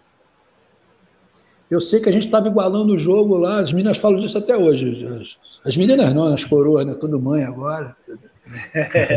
Galera mais velha. Eu pedi tempo, elas começaram a intimidar o nosso time, mas bater muito mesmo, jogar um jogo pesado, mas além do normal, né? Aí elas falam, hoje eu pedi tempo, juntei um time, vocês vieram para cá para apanhar ou para jogar handball? Aí, ah, vamos jogar a aguerrida pra caramba. Falei, então vamos fazer o seguinte, para cada porrada que vocês levarem dela, vocês têm que dar duas. Quem não der, vai sair. Vento que inventar lá tem que inventar do nosso lado. falei, pode abrir a caixa de ferramenta. Eu quero a defesa nossa, igualando o jogo com elas na força. Rapaz, nós levamos o jogo até o final, perdemos. O time delas era mais experiente, era um time muito bom né, na, época. E perdemos o jogo, mas perdemos ali de dois, três gols. Também foi um placar apertado, mas levamos o jogo até o final. Isso aí acabava, acabava forjando. E a gente mandava muito atleta para seleções de base por causa disso. A gente jogava campeonato adulto né, com um time mais novinho. Um time mais novinho. Ia para essas competições, viajava muito. Nós e o Maior, a gente alugava ônibus, ia junto para os campeonatos. Né, e, e, nessa época aí que passou aí muita gente para as seleções. Aí foi, foi uma época bem legal, uma época boa. Muito legal. Antes da gente entrar nos projetos para 2021, 2022, deixa eu botar mais uma galera para falar aqui, ó. Tá, tá, ficando bonito, hein? Um monte de mensagem aí também que eu já passei durante sua fala, professor. Depois dá para ver tudo. Mas escuta esse cara aí, ó.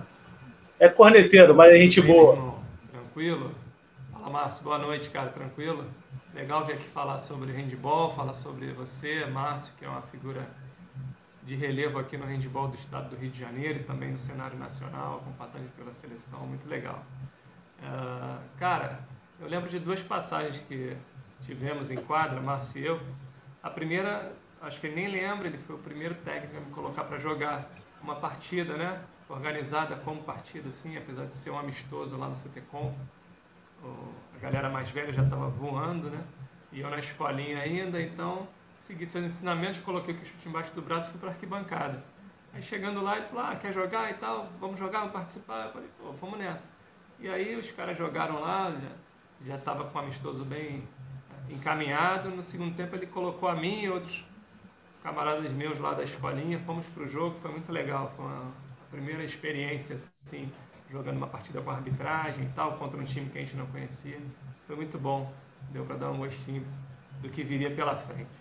E a segunda foi na véspera daquela final histórica contra o Vasco, que trouxe nosso primeiro título estadual na categoria adulta. A gente tinha vindo de um jogo muito difícil em São Januário, empatávamos, tínhamos empatado o jogo e iríamos jogar a segunda partida que sabíamos que ia ser tão difícil quanto. E aí na véspera fizemos um apronto lá na escola técnica e para nossa surpresa o Márcio apareceu lá, não costumava aparecer, apesar de acompanhar muito. E aí trouxe lá a sua suas palavras né, de incentivo, suas orientações, um cara muito vitorioso. Para mim foi muito importante, deu um ânimo muito bom para a gente encarar aquela partida contra o Vasco, que conseguimos ganhar na prorrogação. Foi muito legal. Um abraço, Márcio, um abraço, Jaime. Muito bom participar aqui. Em breve isso vai passar e a gente vai voltar à quadra novamente. Forte abraço, se cuide. É, o Vitor aí, ó, outro, outro alicerce, outra coluna do, do Leão. Viu porque é difícil de roubar o Leão? Essa galera aí, a galera boa, é, que... E o Vitor também tem passagem como treinador também. Pegou a base aí uma vez aí com o Pinheiro. Olha, tá, tá, aqui, tá, aqui no, tá aqui no chat me cornetando direto, mas eu, eu amo o Vitor, cara. O cara é sensacional. é, Gente Vitor, boa demais, pelo amor de Deus. Família do handball, né, cara? O Vitor, é. Paulinha, ai, atleta de ponta também. Paulinha também pegou a seleção brasileira. O Vitor, é, meu, meu armador central, meu ponta direita, ponta esquerda, até de pivô já botei ele para jogar. Ele olhava para minha cara e falou: vai que só tem você. Eu tomava aquelas pancadas no peito lá e tal, mas, cara, excelente. Chegou agora nessa, nessa última fase agora, foi 2015, eu trouxe.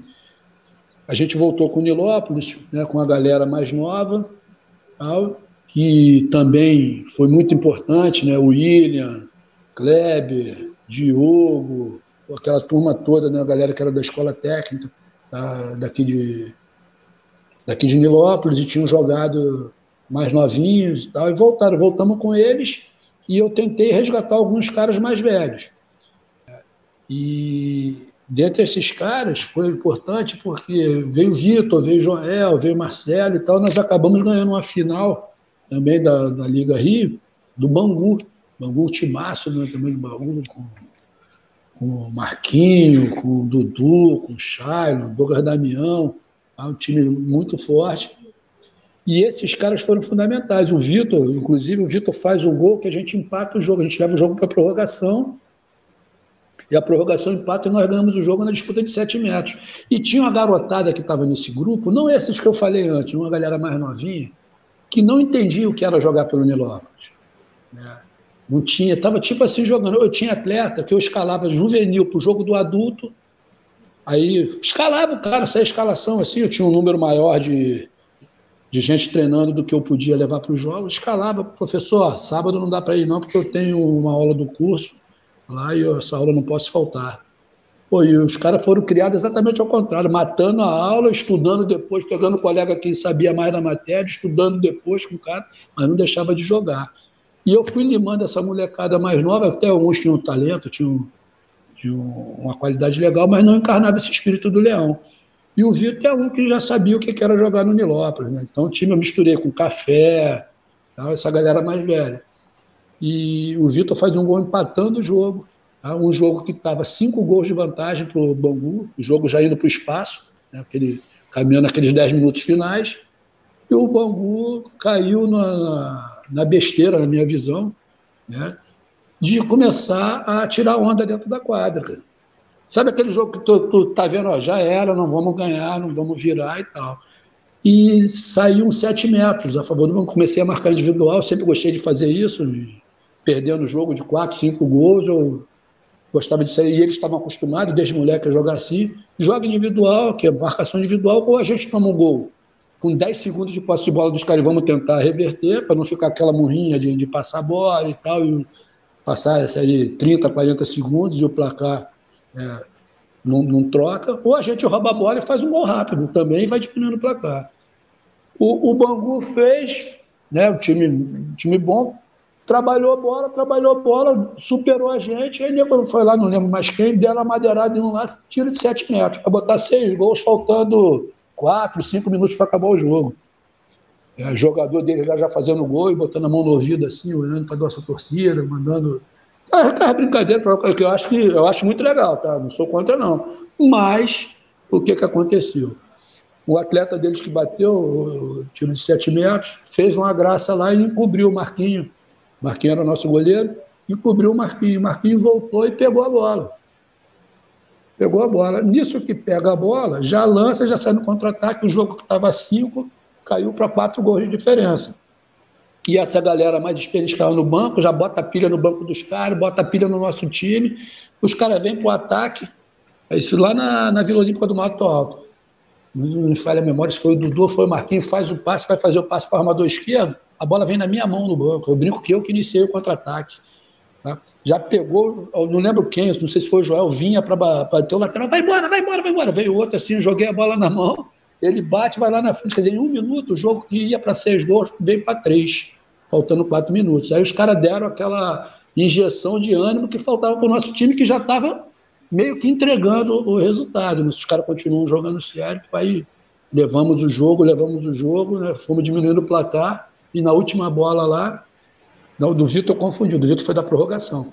O, o Pedro, Pedro, Pedrão, que era Pedrinho para a gente, com 17 anos, saiu 7 metros para a gente empatar o jogo, faltando 8 segundos para acabar o jogo.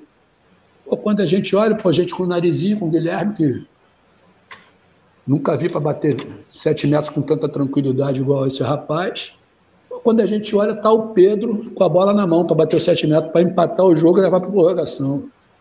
É um menino no time. Pedro bateu sete metros bem, fez o gol, empatamos, fomos para prorrogação. Na prorrogação, o jogo está indo embora para eles de novo.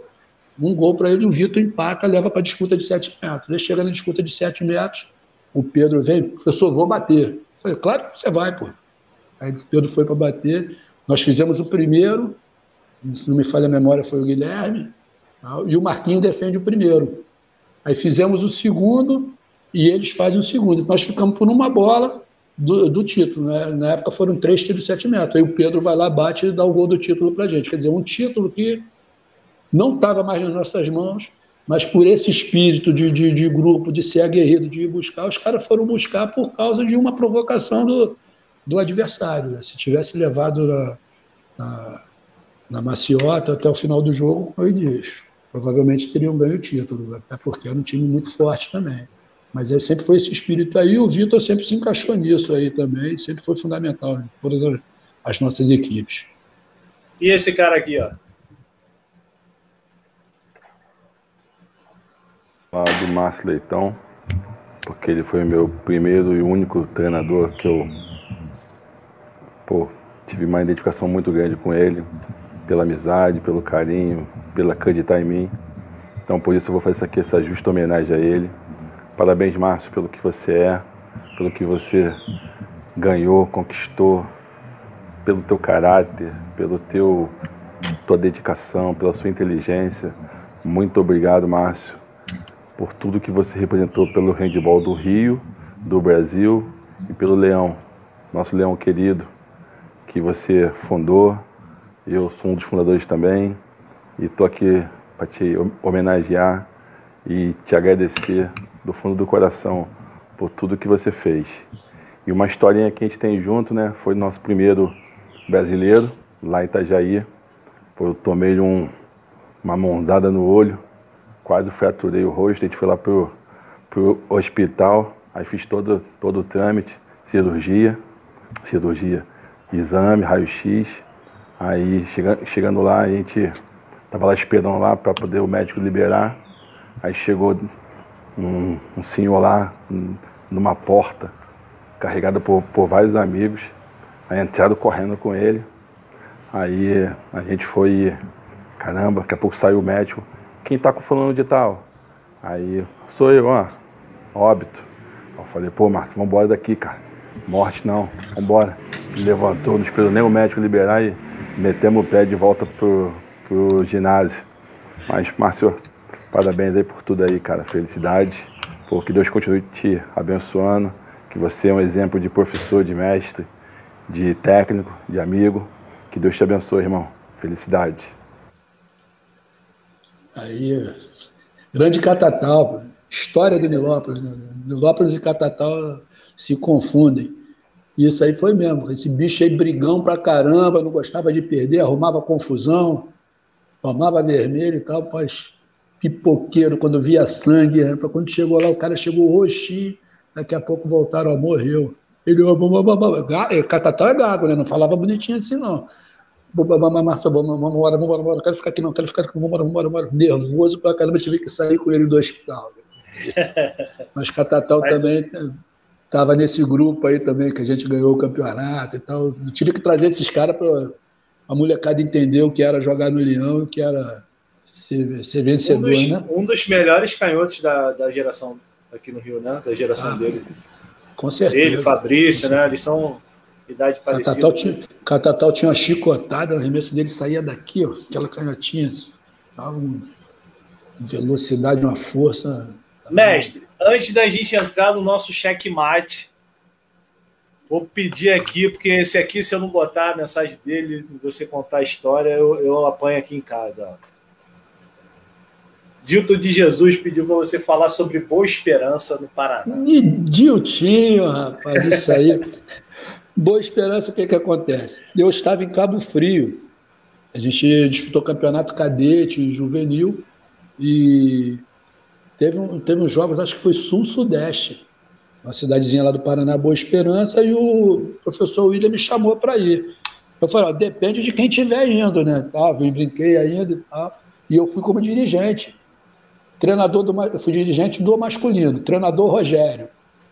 É, Rogério Lama. Feríssima também, meu amigo, da geração mais nova que a nossa aí, pô, é, é top, top de linha, com airbag, como é que é? Direção hidráulica. GPS. É, completo. Pô, ele é até comentarista na TV, pô, o cara é, pô, isso aí é fera. É. E feminino. Rui, treinador do feminino dirigentes Dilton e Márcio Leitão. Aí os caras saíram para o primeiro. Nós chegamos lá, ficamos alojados numa escola. Quando os caras voltaram do treino e saíram para treinar, eu fiquei. Eu fiquei.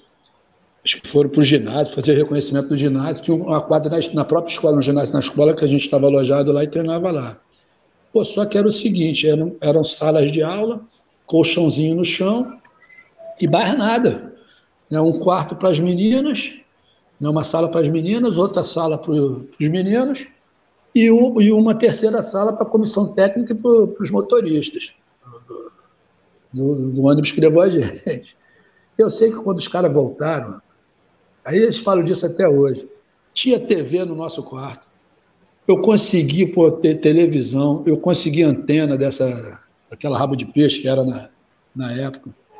Já falei para os caras, seu Rui, você sabe que essa, essa rapaziada, eu e o Rogério, nós somos mais, mais sérios, né?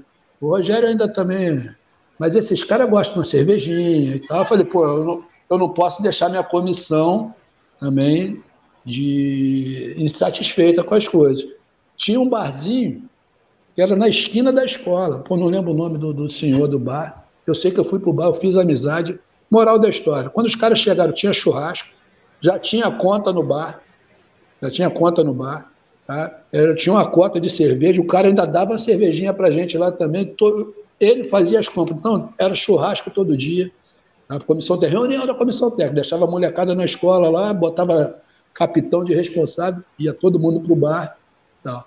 Eu quase fiquei morando lá, o prefeito ficou meu amigo, o prefeito ficou meu amigo com as casas boas, o gramadinho na frente, muro pequeno, fruta, pô, cidade top de linha nessa cidade do interior do, do Paraná, muita cidadezinha boa.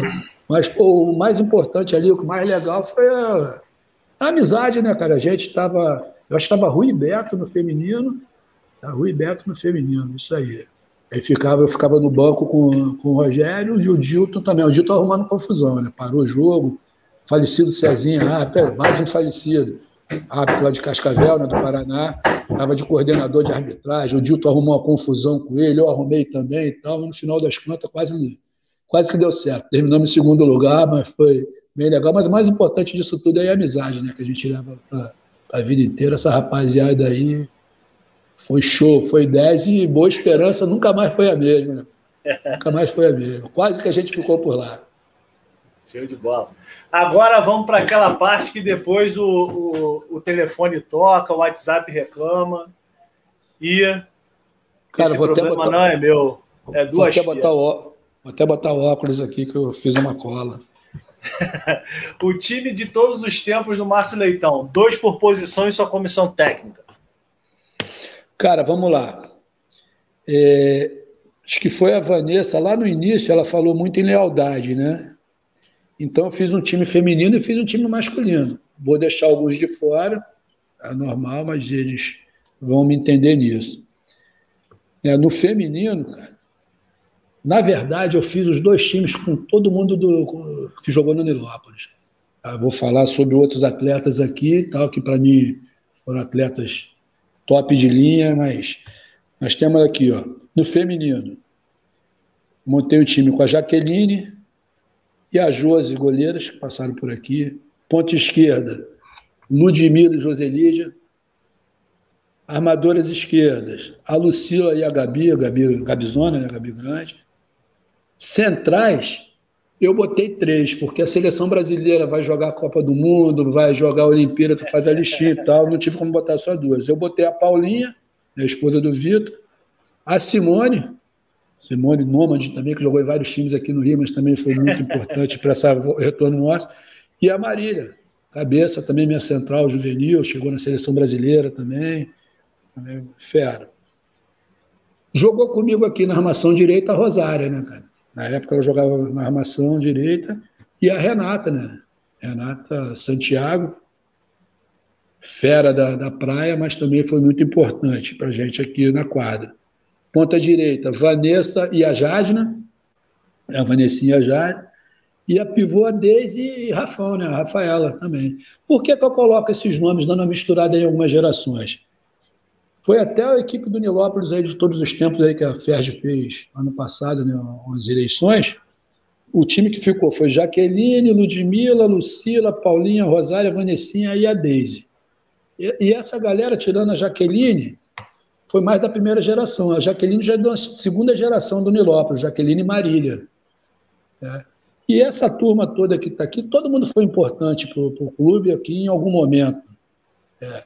Por exemplo, equipe adulta feminina. Na época desse grupo lá de trás, era difícil de ganhar, como era no esquema profissional na época, do Rio de Janeiro, um dos melhores times do Brasil, ganhava Campeonato Brasileiro Liga Nacional. Mas a gente conquistou um título estadual adulto com, com esse grupo aí, com, com, com Rafaela, com Renata, com, com Monique Lourão, com Simone, com a Jaqueline já como, como adulto, né? a Joselídia. É uma galera que, que passou por aqui e marcou, deixou história. Então não posso deixar de montar um time de todos os tempos sem ter essas e com certeza outras que, que passaram da, das várias gerações, né? Monique, a primeira geração lá. É, a gente tem aí Suzana, tem a outra Vanessa também, que passaram por aqui, e outros nomes. Não, não vou ficar falando nome aqui, senão vou acabar esquecendo alguém. Vai, vai ter corneta aí. Tem corneta. Vamos para o masculino, vamos para o masculino, porque fica justificando muito aí que a corneta vem. Masculino, Emanuel, Ricardo e Flávio. É. Emanuel, Ricardo e Flávio, três goleiros. Qualquer problema. Ponta esquerda, Marcelinho, porque é meu irmão, não joga nada, pois eu tenho que botar na família, senão, pô, tá. Marcelinho pô, Fera. Marcelinho pô. não, Marcelinho é ídolo, pô. Marcelinho Fera, é. Ensinei a jogar handball, orgulho do meu, do meu caçulinha. Valeu. e Rafael Capacete, rapaz. Quem viu o Capacete Boa. jogar também. Tive a oportunidade de duas seleções carioca com ele. Joga demais. Parceiro demais também. Armador esquerdo. Fiz uma improvisação. Né? Taroba e o Lira. Lira era pivô, mas depois mais velho, cansou de ganhar pancada lá, veio jogar na armação. Central, Vitor e Piero. Vitor e Piero. Armador direito, Catatal e Nariz. Ponta direita, Marquinhos Gutenberg e Guilherme Narizinho. Pivô, Joel e Douglas. Douglas Chute. Por que esses caras? Por que esses caras? Esses caras aqui, em algum momento da vida deles, eles foram, foram colunas, foram alicerce, foram pedreira do, do Nilópolis. Pô, essa galera mais nova aqui, mais nova, mas já tão velho também, né? Pô, Lira, Narizinho. Pô, os caras agora nessa parte nossa aqui de Master foram fundamentais. Tá? E de trazer de volta, de jogar no adulto, de entrar nesse grupo misturado com a molecada. Pô, tem o Rogério, que eu não posso esquecer também, que é um jogador nosso que chegou em seleção brasileira, foi para o Pinheiros, fez sucesso. Ah, talvez tecnicamente, assim, seja o melhor jogador também que a gente já teve, com certeza. Né? Talvez não, com certeza, junto com o Taroba, na minha opinião, tá? nível acima do, dos outros, chegou no, no, outro patamar. Mas eu boto muito essa galera aqui que, para alguns, é, de repente, tecnicamente, ah, mas tem cara que jogou mais, que não jogou, pô, o Ronan que estava aí, pô, Roberto que não está aqui nessa relação. Cara, tanta gente que vestiu essa camisa que passou por aqui, que não tem como eu não. Eu, eu fazer dois times só, um time só, é, é impossível. Cada um Mas, o objetivo, o objetivo é dar tilt mesmo, professor. O objetivo é Mas não tilt. dá, não. Aqui, aqui nego resolve no churrasco. Vamos marcar um churrasco e a gente fazer a eleição na hora lá entre a gente. Pô, deixa eu ir é. só de consultor para alguma coisa, nem que seja. Vamos, pô, vamos. Tu vai ser o consultor da cerveja. É, aí, aí tudo bem, aí eu vou, hein? Agora, não, me chama duas vezes, puxando, não, Puxando para a lealdade novamente, né? eu fiz as minhas seleções, mas não posso deixar de citar aqui alguns nomes tá? do handball do Rio de Janeiro. Do handball do Rio de Janeiro. Nós tivemos, por exemplo, no feminino, São Paulo sendo campeão, Guarulhos sendo campeão, com o time quase todo daqui do Rio, com, com Edna, que jogou no, no IBC com Santos, tá? com pessoal. Pô, eu tenho aqui, ó, listei uns nomezinhos aqui. É. Pô, Zé, Zé, como é que eu vou falar de handball brasileiro, campeão do mundo feminino? Não vou falar de Zezé. Para mim, é a maior jogadora da história pô, do handball do, do Brasil. E a molecada, principalmente hoje em dia, é, às vezes não conhece essa galera, não lembra, não viu jogar e acha que o handball começou com, com a Duda, que é craque, que, com, a, com, a, com, a, com essa turma, com essa turma mais nova. Elas são consequência do que essa galera plantou lá. Olha aqui, ó, Zezé, Dali, Silvia, Chicória, Ponívia. Nívia goleiro. Assim, se for falar nome de, de, de atleta feminino aqui de, do, do, Rio de Janeiro, cara, nós sempre fomos top de linha. Sempre fomos top de linha. É verdade, é verdade. Masculino. Bruno, Bernardo, irmão do, do, do Bruno, Bruno, Bruno Souza, Bernardo, Hulk, Flávio, Flávio Cacilar, Tinoco, Ivan, a Jaime, goleiro, conhece? Pô, Chiquinho, pô, é muito nego é. fera. Os caras lá atrás, Everaldo, Alfredo. Meio gordinho, mas pegava a bola, né, professor? É isso aí. O que, que acontece, cara? O Rio de Janeiro sempre foi celeiro. E eu acho que essa gestão do, do Emerson aí e essa do, do, do Ivanei agora também estão fazendo com que a gente resgate, cara. Essa pandemia deu uma parada aí em tudo, mas, cara, o Rio sempre foi celeiro para todo mundo. É que a gente nunca teve estrutura aqui para segurar jogador. Eu acho que um erro grande que o Rio de Janeiro cometeu alguns anos atrás, lá, lá atrás, foi de trazer as faculdades para serem adversárias dos clubes. Muita gente tem medo de falar isso. Pô, eu estava num campeonato de clube jogando contra Castelo Branco, São José, Universo, ó, cara, Gama Filho. Eu tinha um time feminino que era pô, o terceiro do Brasil no Júnior, pô, chegou no campeonato adulto do outro ano, pô, a Gama Filho levou meu time praticamente todo, e a federação me ligando para jogar o campeonato. Tinha que ter atrelado as faculdades aos clubes, pô. como era em São Paulo, pô. São Caetano lá tinha, pô, metodista lá, tinha, tinha São Bernardo, e por aí vai, cara. Com certeza, pô, a gente teria dado uma estrutura, de repente uma prefeitura entra pô, e aumenta a estrutura. Nós tínhamos times aqui, a gente só jogava Liga Nacional quando fazia seleção do Rio, quando aparecia algum, algum né, patrocínio esporádico, algum dinheiro de loteria, e por aí vai, essas coisas. Mas a gente tinha condições, como São Paulo tinha. Imagina pô, um, uma Liga Nacional com, com o próprio Vasco, com Niterói, com Nilópolis, com Duque de Caxias, por exemplo. Nós tínhamos condições, tinha equipe para jogar. Se você dá uma estrutura para essa galera de faculdade, tá? o moleque aqui joga no. A geração que eu falei lá, do Nilópolis, da primeira geração, bicampeão cadete, tricampeão juvenil, tricampeão de júnior. Tá?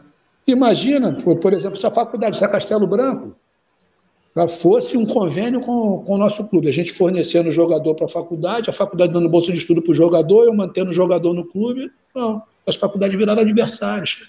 Eu acho que isso aí foi um erro histórico no Rio de Janeiro, que a gente não pode cometer novamente no futuro. Hoje você não tem patrocínio, hoje você não tem faculdade dando bolsa de estudo, hoje você não tem campeonato universitário, o campeonato carioca. Estava falando da decisão lá contra o Vasco, primeiro ano, o jogo em Nilópolis foi um empate, o, jogo foi no foi empate e a gente está em São Januário. Nós temos do vestiário tinha mais torcida do Nilópolis do que do Vasco, pô, naquele ginásio lá de trás do, de São Januário. O Vasco com aquele timaço. O Vasco com aquele timaço. Pô, aí o que que acontece? O que que acontece? Para você ver a falta de estrutura. Vou contar uma história aqui que pouca gente sabe.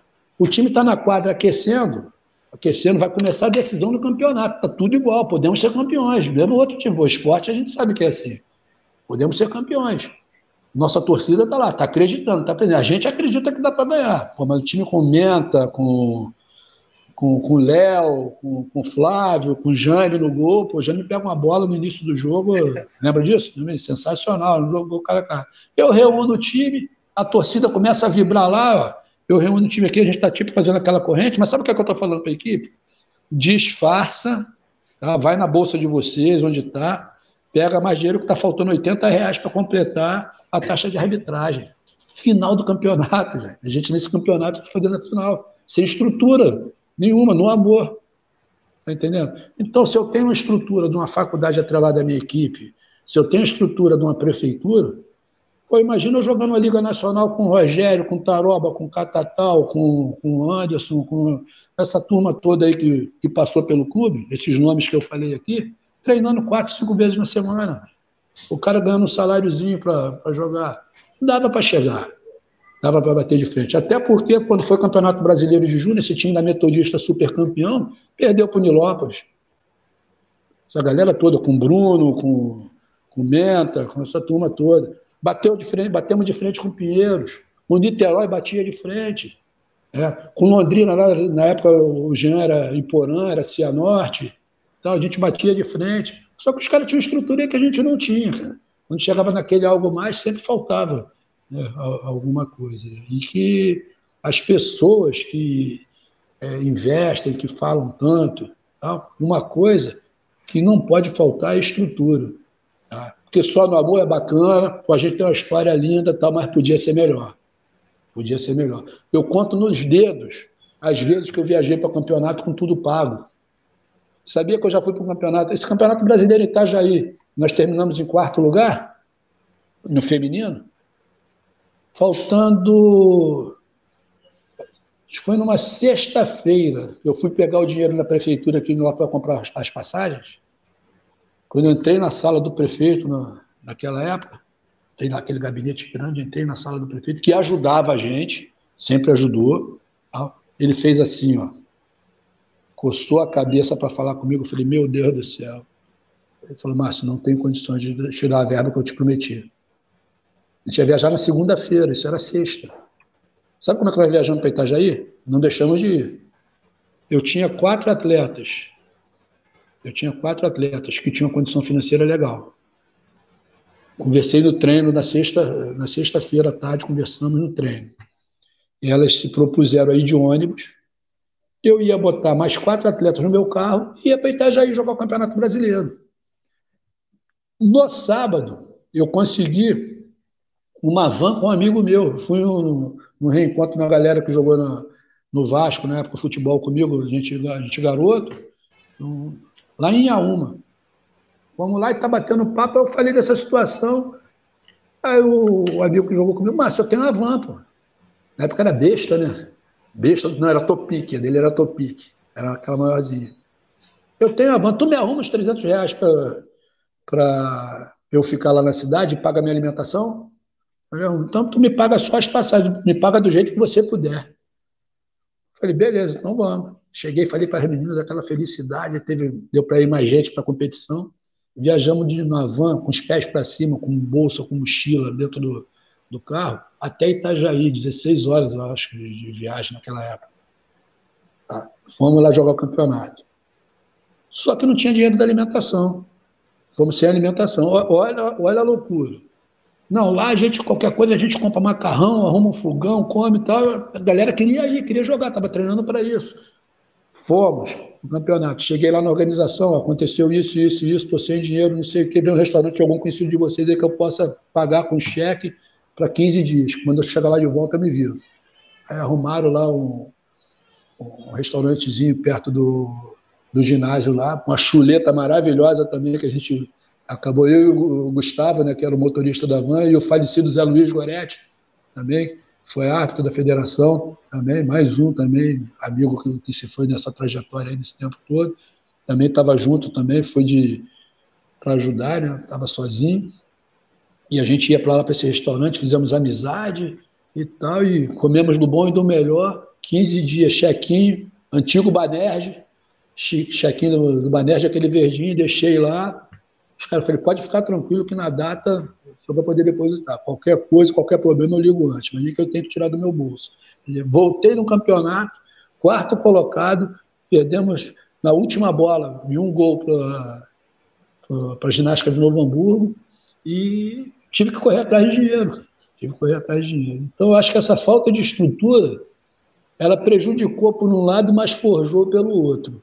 Forjou pelo outro. E é, trabalhar com estrutura é bem melhor, né, cara? Você ter bola, você ter material de treino, você ter o dinheiro da arbitragem. Tal. E nesse, nesses últimos tempos agora nós tivemos isso aqui em Nilópolis e brigamos pelos títulos aí todas as competições que nós jogamos. Somos campeão em umas, vice-campeão em outras, mas voltamos de todas as competições praticamente que nós disputamos nesses últimos cinco anos, tá? ou campeão vice, tanto no masculino quanto no feminino.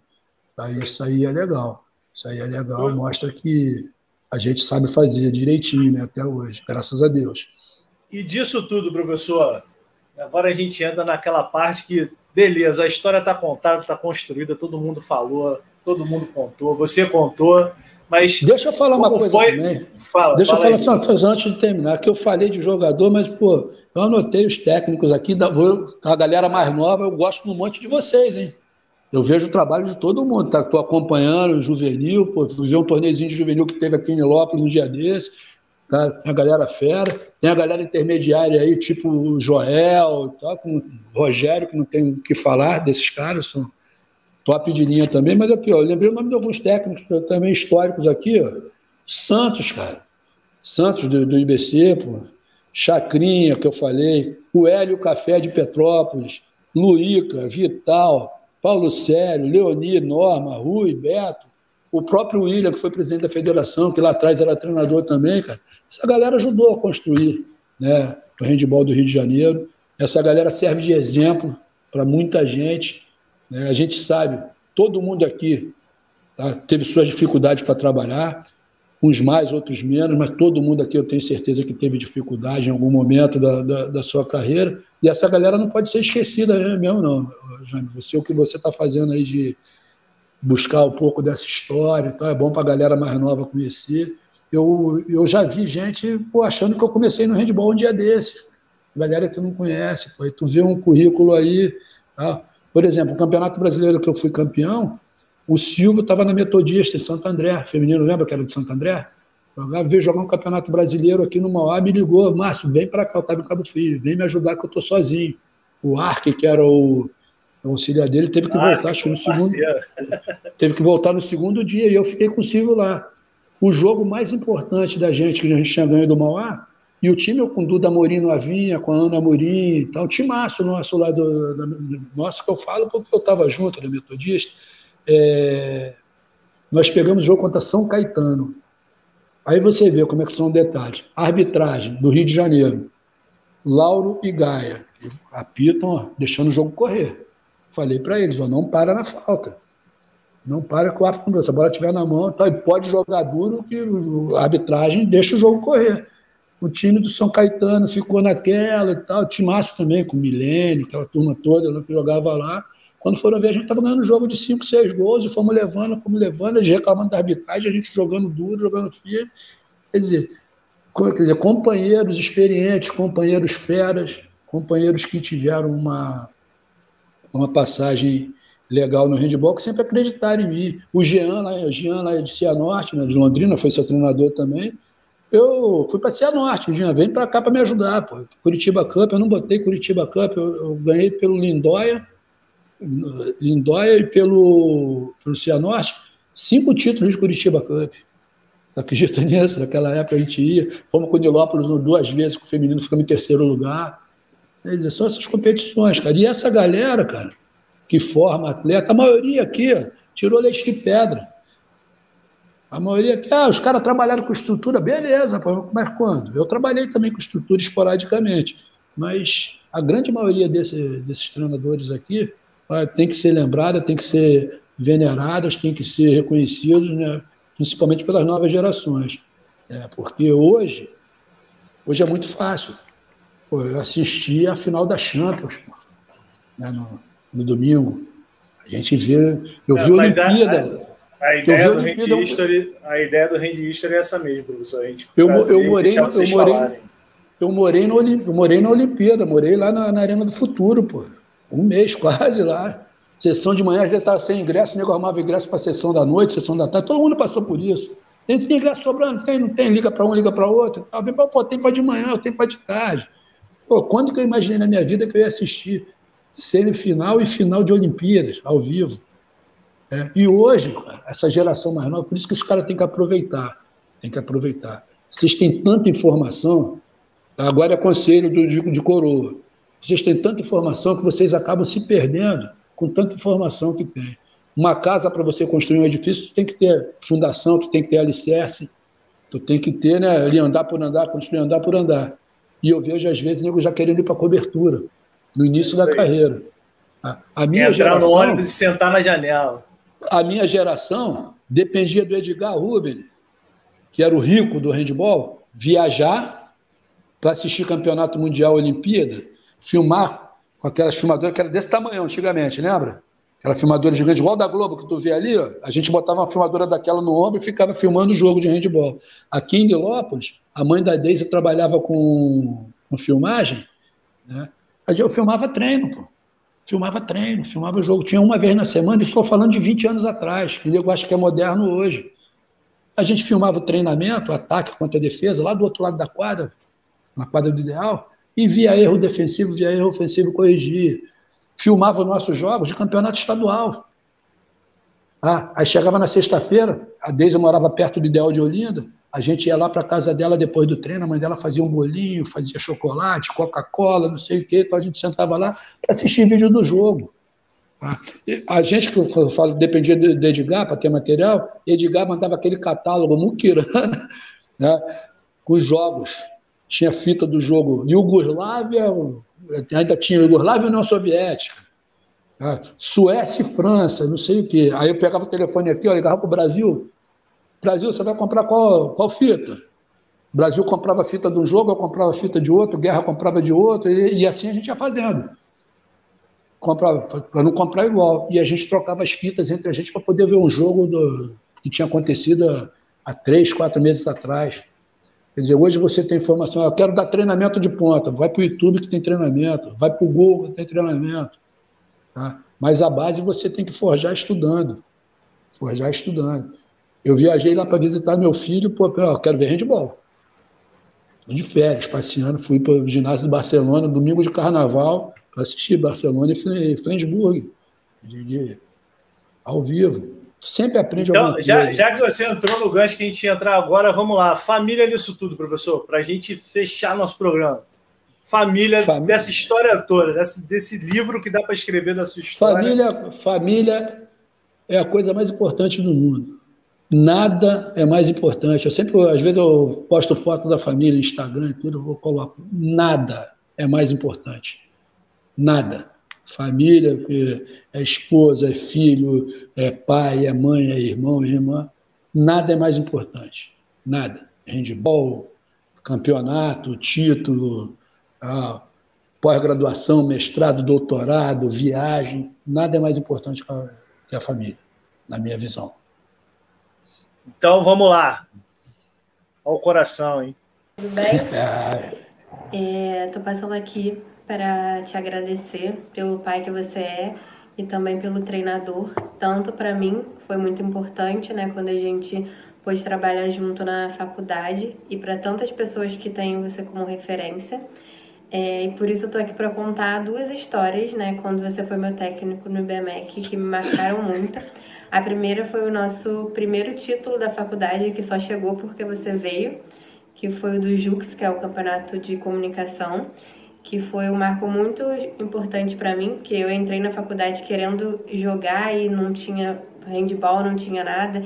A gente ficava tentando, tentando, tentando e quando você chegou, a gente conseguiu o primeiro título do handball feminino. Isso foi muito especial para mim. E a segunda parte é só para lembrar que quem acha que ter o pai como técnico é só passar a mão na cabeça e, e, entrar em todos os jogos, e com meu pai não era assim. Ele não passava a mão na minha cabeça, pelo contrário, me cobrava mais do que todo mundo. E uma história que eu nunca mais esqueci foi uma vez que a gente estava também no campeonato universitário lá na UFRJ. E aí no meio do jogo a sola do meu tênis soltou e um jogo super apertado. E eu fui correndo atrás dele para falar: pai me ajuda, é, arrebentou meu sapato, o que, que eu faço? E aí ele falou pra quadra inteira ouvir que se fosse um salto para eu sair, o salto não tá descolando e tá tudo certo, porque eu ia ter levado. Eu só tive que fazer o quê? Ficar quieto, sentar na reserva e trocar com outra menina para entrar no meu lugar, porque ele me deu um esporro. Mas é isso, queria te agradecer por tudo, pelo pai que você é e por tudo que me ensinou é, tanto para mim quanto para todas as, as atletas lá da faculdade que passaram é, por você. E é isso, te amo, beijo. E aí, Marcelo, ah, tá, tá tranquilo? Saudade de você, cara. Fazer o quê? Quase dois anos que a gente não se encontra pessoalmente. É é engraçado, assim, porque desde muito pequeno você e minha mãe sempre me, me envolveram muito, assim, com, com jogo, com campeonato tal. Eu lembro desde muito, muito novinho viajando com vocês, Brasil inteiro, Campeonato Brasileiro no Sul, é, um monte de torneio. A gente foi para Argentina jogar um sul-americano lá. É, eu jogar não, né? Eu fui, eu era mascote, eu ajudava a carregar garrafa d'água e arrumar uniforme, sei lá. É, depois, um pouquinho mais velho, assim, que aí eu fui jogar contigo mesmo, lá em Cabo Frio. Acabou que a gente não, não jogou tanto tempo junto assim, porque eu voltei para fazer faculdade. Mas foi um ano, um ano e meio bem divertido. Apesar de que ser o filho do técnico não é fácil, porque se você faz cagada na quadra, você escuta na quadra, depois escuta no carro voltando para casa, depois em casa, depois no dia seguinte continua ouvindo, dependendo do que você fez. É, mas fora isso, era, era, era divertidíssimo ser seu atleta. E aí, muitos anos depois, já quando eu estava morando aqui em Barcelona, já que você veio veio com o time aqui jogar um torneio de verão e eu tive o prazer de ser seu auxiliar técnico e tradutor. E aí uma história engraçada desse torneio é que ele ia reclamar com o juiz e ele me pedia para reclamar, Vinícius, fala para ele, fala para ele que pisou, não sei o que. E, e aí numa dessas reclamações, ele reclamou tanto para mim, para eu reclamar para o juiz, que o juiz viu e deu cartão amarelo para ele antes de eu traduzir. Então imagina o quanto não tava reclamando esse cara. Mas é isso, Leitão, morrendo de saudade de você. É, se cuidem aí, um beijão, Jaime, um abraço. Até mais. Pai, você é o melhor pai e treinador do mundo. Tenho muito orgulho de você. Te amo. Que isso, né? Aí não, aí você me mata. Aí você me mata. Dá para respirar? Dá para respirar? Então Dá, não respira, não, tá... não. não. não. respira, não, que tem mais. Calma, não acabou. Meu tá Deus. Fala, cabeção. Estou até suando. Cara, feliz de poder estar participando aí dessa, desse momento, nessa justa homenagem a você. Tenho a agradecer a Deus mesmo pela tua vida, por tudo que você representa para mim, né? Você é meu irmão, meu amigo, meu, meu treinador. Me é, apresentou o handball, né? Me encerrou a minha promissora carreira no, no futebol. E graças a Deus por isso, né? A gente construiu uma história muito bonita com, com o handball, uma história vencedora, uma história de, de superação de desafios, dificuldades. E isso você pode ter certeza que aprendi com você e eu trago para minha vida, ensino para os meus filhos. Então assim, eu só tenho a agradecer a Deus e ter um coração grato mesmo por, pelo privilégio, né, cara, duplo, de ser teu irmão, de ter sido teu, teu atleta, né, durante esse tempo todo. E agora ainda mesmo velho, né, cara, a gente ainda tá queimando uma lenha aí. O Leão ainda tá dando trabalho pelas quadras, mesmo com os, com os velhinhos. Deus te abençoe, te guarde, te dê ainda um futuro ainda maravilhoso, cheio de bênçãos, cheio de paz. Tá bom, irmãozão? Ó, te amo muito, muito, muito e ó, ó, legal.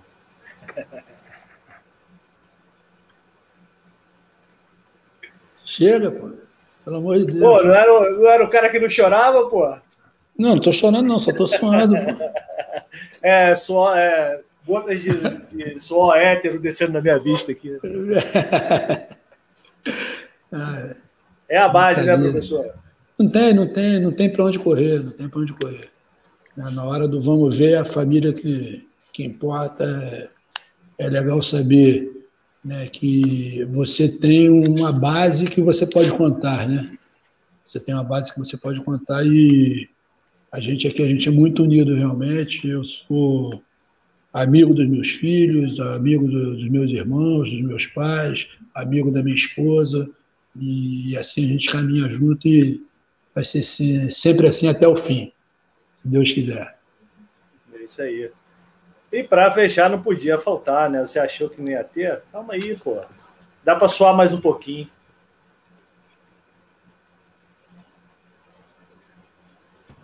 Eu tenho muitas saudades do tempo do leão aqui na minha casa do lado, dos atletas que passaram por aqui, todos muito empenhados em aprender futebol. E eu era uma entusiasta dos jogos, eu estava sempre junto e vi esses, esses atletas crescerem, adolescentes e jovens, e seguirem por um bom caminho. De vez em quando retorna um ou outro para contar a sua história. Sou grata por isso ao Leão. E principalmente pelo meu, pelo meu filho, Márcio, que foi a cabeça de sair junto com Ayrton, né? E fizeram muito pelo, pelo time, por muito, com muita, muita garra, e era muito dedicado ao Leão. Parabéns, Márcio. Parabéns ao Leão. Vai falar que ama, não? Eu amo muito você. Também Primeira amo. dama, né? Primeira dama, né? Primeira, Primeira dama dama, essa aí é a nossa rainha. Tem o Rei Leão e tem a rainha. Ah, mas não podia faltar ele, né? Sempre fecha com a fala do presidente. É, ele é eterno. Márcio, tenho o maior prazer de te fazer este comentário a seu respeito. Me lembro de você, pequeno, jogando handball, um esporte que eu aprendi a amar lá pouco antes de você nascer. Depois tive o, orgulho de ver você se projetar como atleta e treinador. Dirigindo o Nilópolis Handball Clube desde a sua fundação, vejo quanta gente você trouxe para esse esporte, para essa modalidade, e quanta gente, por seu intermédio, saiu inclusive da marginalidade. Hoje tem família, são homens de bem, graças ao handball. Um abraço, um beijo. Tenho orgulho de você, Márcio. Eu tenho orgulho também de ser seu filho. É para quebrar Sim. logo no final, né, professor? Porra, é brincadeira, cara. Ainda bem que eu, ainda bem que eu não choro, pô. Homem, não, homem não chora. É brincadeira. É. Né, estamos chegando aqui na nossa, isso. re- nossa reta final. Tinha que fechar com a família. Família é a base de tudo, né? Eu sou pai há pouco tempo e o meu pequeno aprendendo ainda a falar, já me emociono vendo esses vídeos. Não tem como não se emocionar, porque você é a história também do handball. Você, não só o Nilópolis, mas você, o seu Ayrton, sua mãe, Marcelinho, Vitor, Catatal, Taró. Mas ter uma referência como você e um exemplo para a gente que é do handball, independente de eu nunca ter trabalhado é, diretamente com você, é o que você falou ainda agora, né?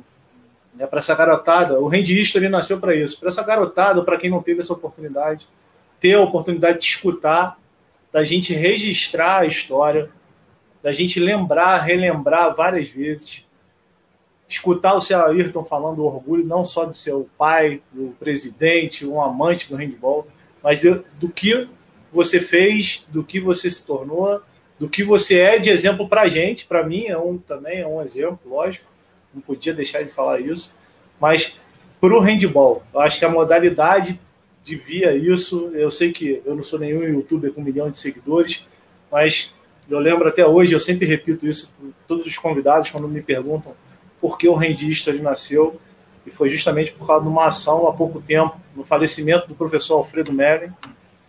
É, e o Andinho conversando comigo, organizando para fazer uma homenagem para o Alfredo. É, virou até o nome da sala de musculação lá do Parque Radical. Ele queria também fazer uma homenagem para o professor Leonia, só que ele re- recebeu uma resposta da prefeitura assim: é, pessoas vivas não podem ser homenageadas só após a morte. E aquilo ali mexeu comigo de uma tal forma que eu falei, cara, não pode, não pode. Eu preciso fazer o Leoni falar, eu preciso fazer Paulo Sérgio falar, eu preciso fazer o Brasil falar, a Norma, o Wilson, o Chacrinho, o Márcio, o Heraldo. Eu preciso trazer essa galera para falar, mas principalmente porque a gente precisa fazer o agora. Ídolos não podem ser esquecidos depois que eles se partem. Né? Eles, eles precisam ser lembrados ainda em vida para saber que realmente é, for- foram importantes para tantas pessoas. Tantas pessoas falaram aqui hoje, tantas pessoas é, lembraram com tanto carinho de você, da sua pessoa, do seu trabalho. E eu acho que para quem não é do Rio e não conhecia essa história, vai ser muito legal poder escutar, poder rever, ver por parte, ver inteiro, o tempo que quiser, mas a hora que quiser e quando puder, porque o objetivo aqui do nosso desse quadro que eu estou fazendo aqui no, no Hand History é levar vocês cada vez mais longe, levar a lembrança, pode estar atuando ainda em faculdade, pode não estar mais atuando, mas o que já construíram por handball ser o que é hoje, muito foi por causa de vocês. E eu acho que o seu exemplo com o Nilópolis, sendo uma família, desde o CTCOM, desde o do seu tempo de atleta, desde o seu, da sua descoberta para o esporte através do seu pai, você trazendo seu filho, você trazendo sua filha, você tendo o Marcelinho. Cara, isso é importante. O handball do Rio merece ter um espaço nessa história, assim como os outros estados que futuramente eu vou fazer. Mas como aqui é a minha raiz, eu sou nisso eu, eu sou um pouco nilopolitano. Eu defendo a minha raiz e, e eu quero muito que todos os nomes que eu consiga alcançar falem aqui um pouquinho e a gente possa escutar vocês para a gente nunca esquecer a importância que é quem carrega o piano e não só quem come a picanha. Né? Professor, muito obrigado. Mais uma vez, uma honra.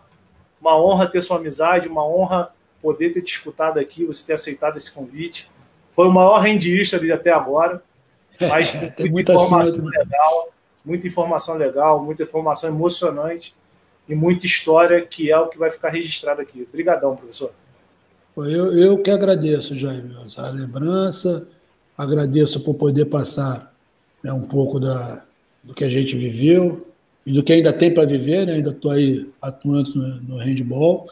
E é isso, cara, a história tem que ser lembrada. A história tem que ser lembrada. Né? A gente vê muitas vezes a, a história sendo menosprezada, a história sendo é, esquecida. E para se chegar em algum lugar, você tem que ter um caminho inicial. Né? E, e uma galera que eu citei, uma galera que eu falei aí, eu realmente admiro. São é, amigos que eu fiz durante essa trajetória. E todo mundo aí sempre correu atrás, sempre estudou. A gente foi para Aracaju fazer o primeiro curso internacional do Brasil. Eu, Vital, é, Brasil, Chacrinha, Guerra, ah, quando veio o treinador da Suécia, né, que eu falei antes, né, hoje tem tanta informação e a gente tinha que correr atrás para buscar essas informações para poder passar para a garotada, passar para os nossos atletas. Né? E essa tua iniciativa aí é maravilhosa, tem muita gente boa aí no, no handball brasileiro, no handball aqui do Rio ainda, para contar muita história legal, muita história bonita também. Valeu, Valeu Jaime, obrigado. Tá? Foi muito legal bater papo com vocês também. E o Jaime, para quem não sabe, eu só chamo de paredão, né? Todo mundo já sabe por quê, né? Valeu, paredão. Valeu, mestre. Vou fechar com a imagem que a gente começou o dia hoje. Parabéns para o Nilópolis, parabéns por toda essa história, parabéns, mestre, e obrigado por é, dividir mais esse momento com a gente. Valeu, valeu galera. Valeu. Um abraço. Até a próxima.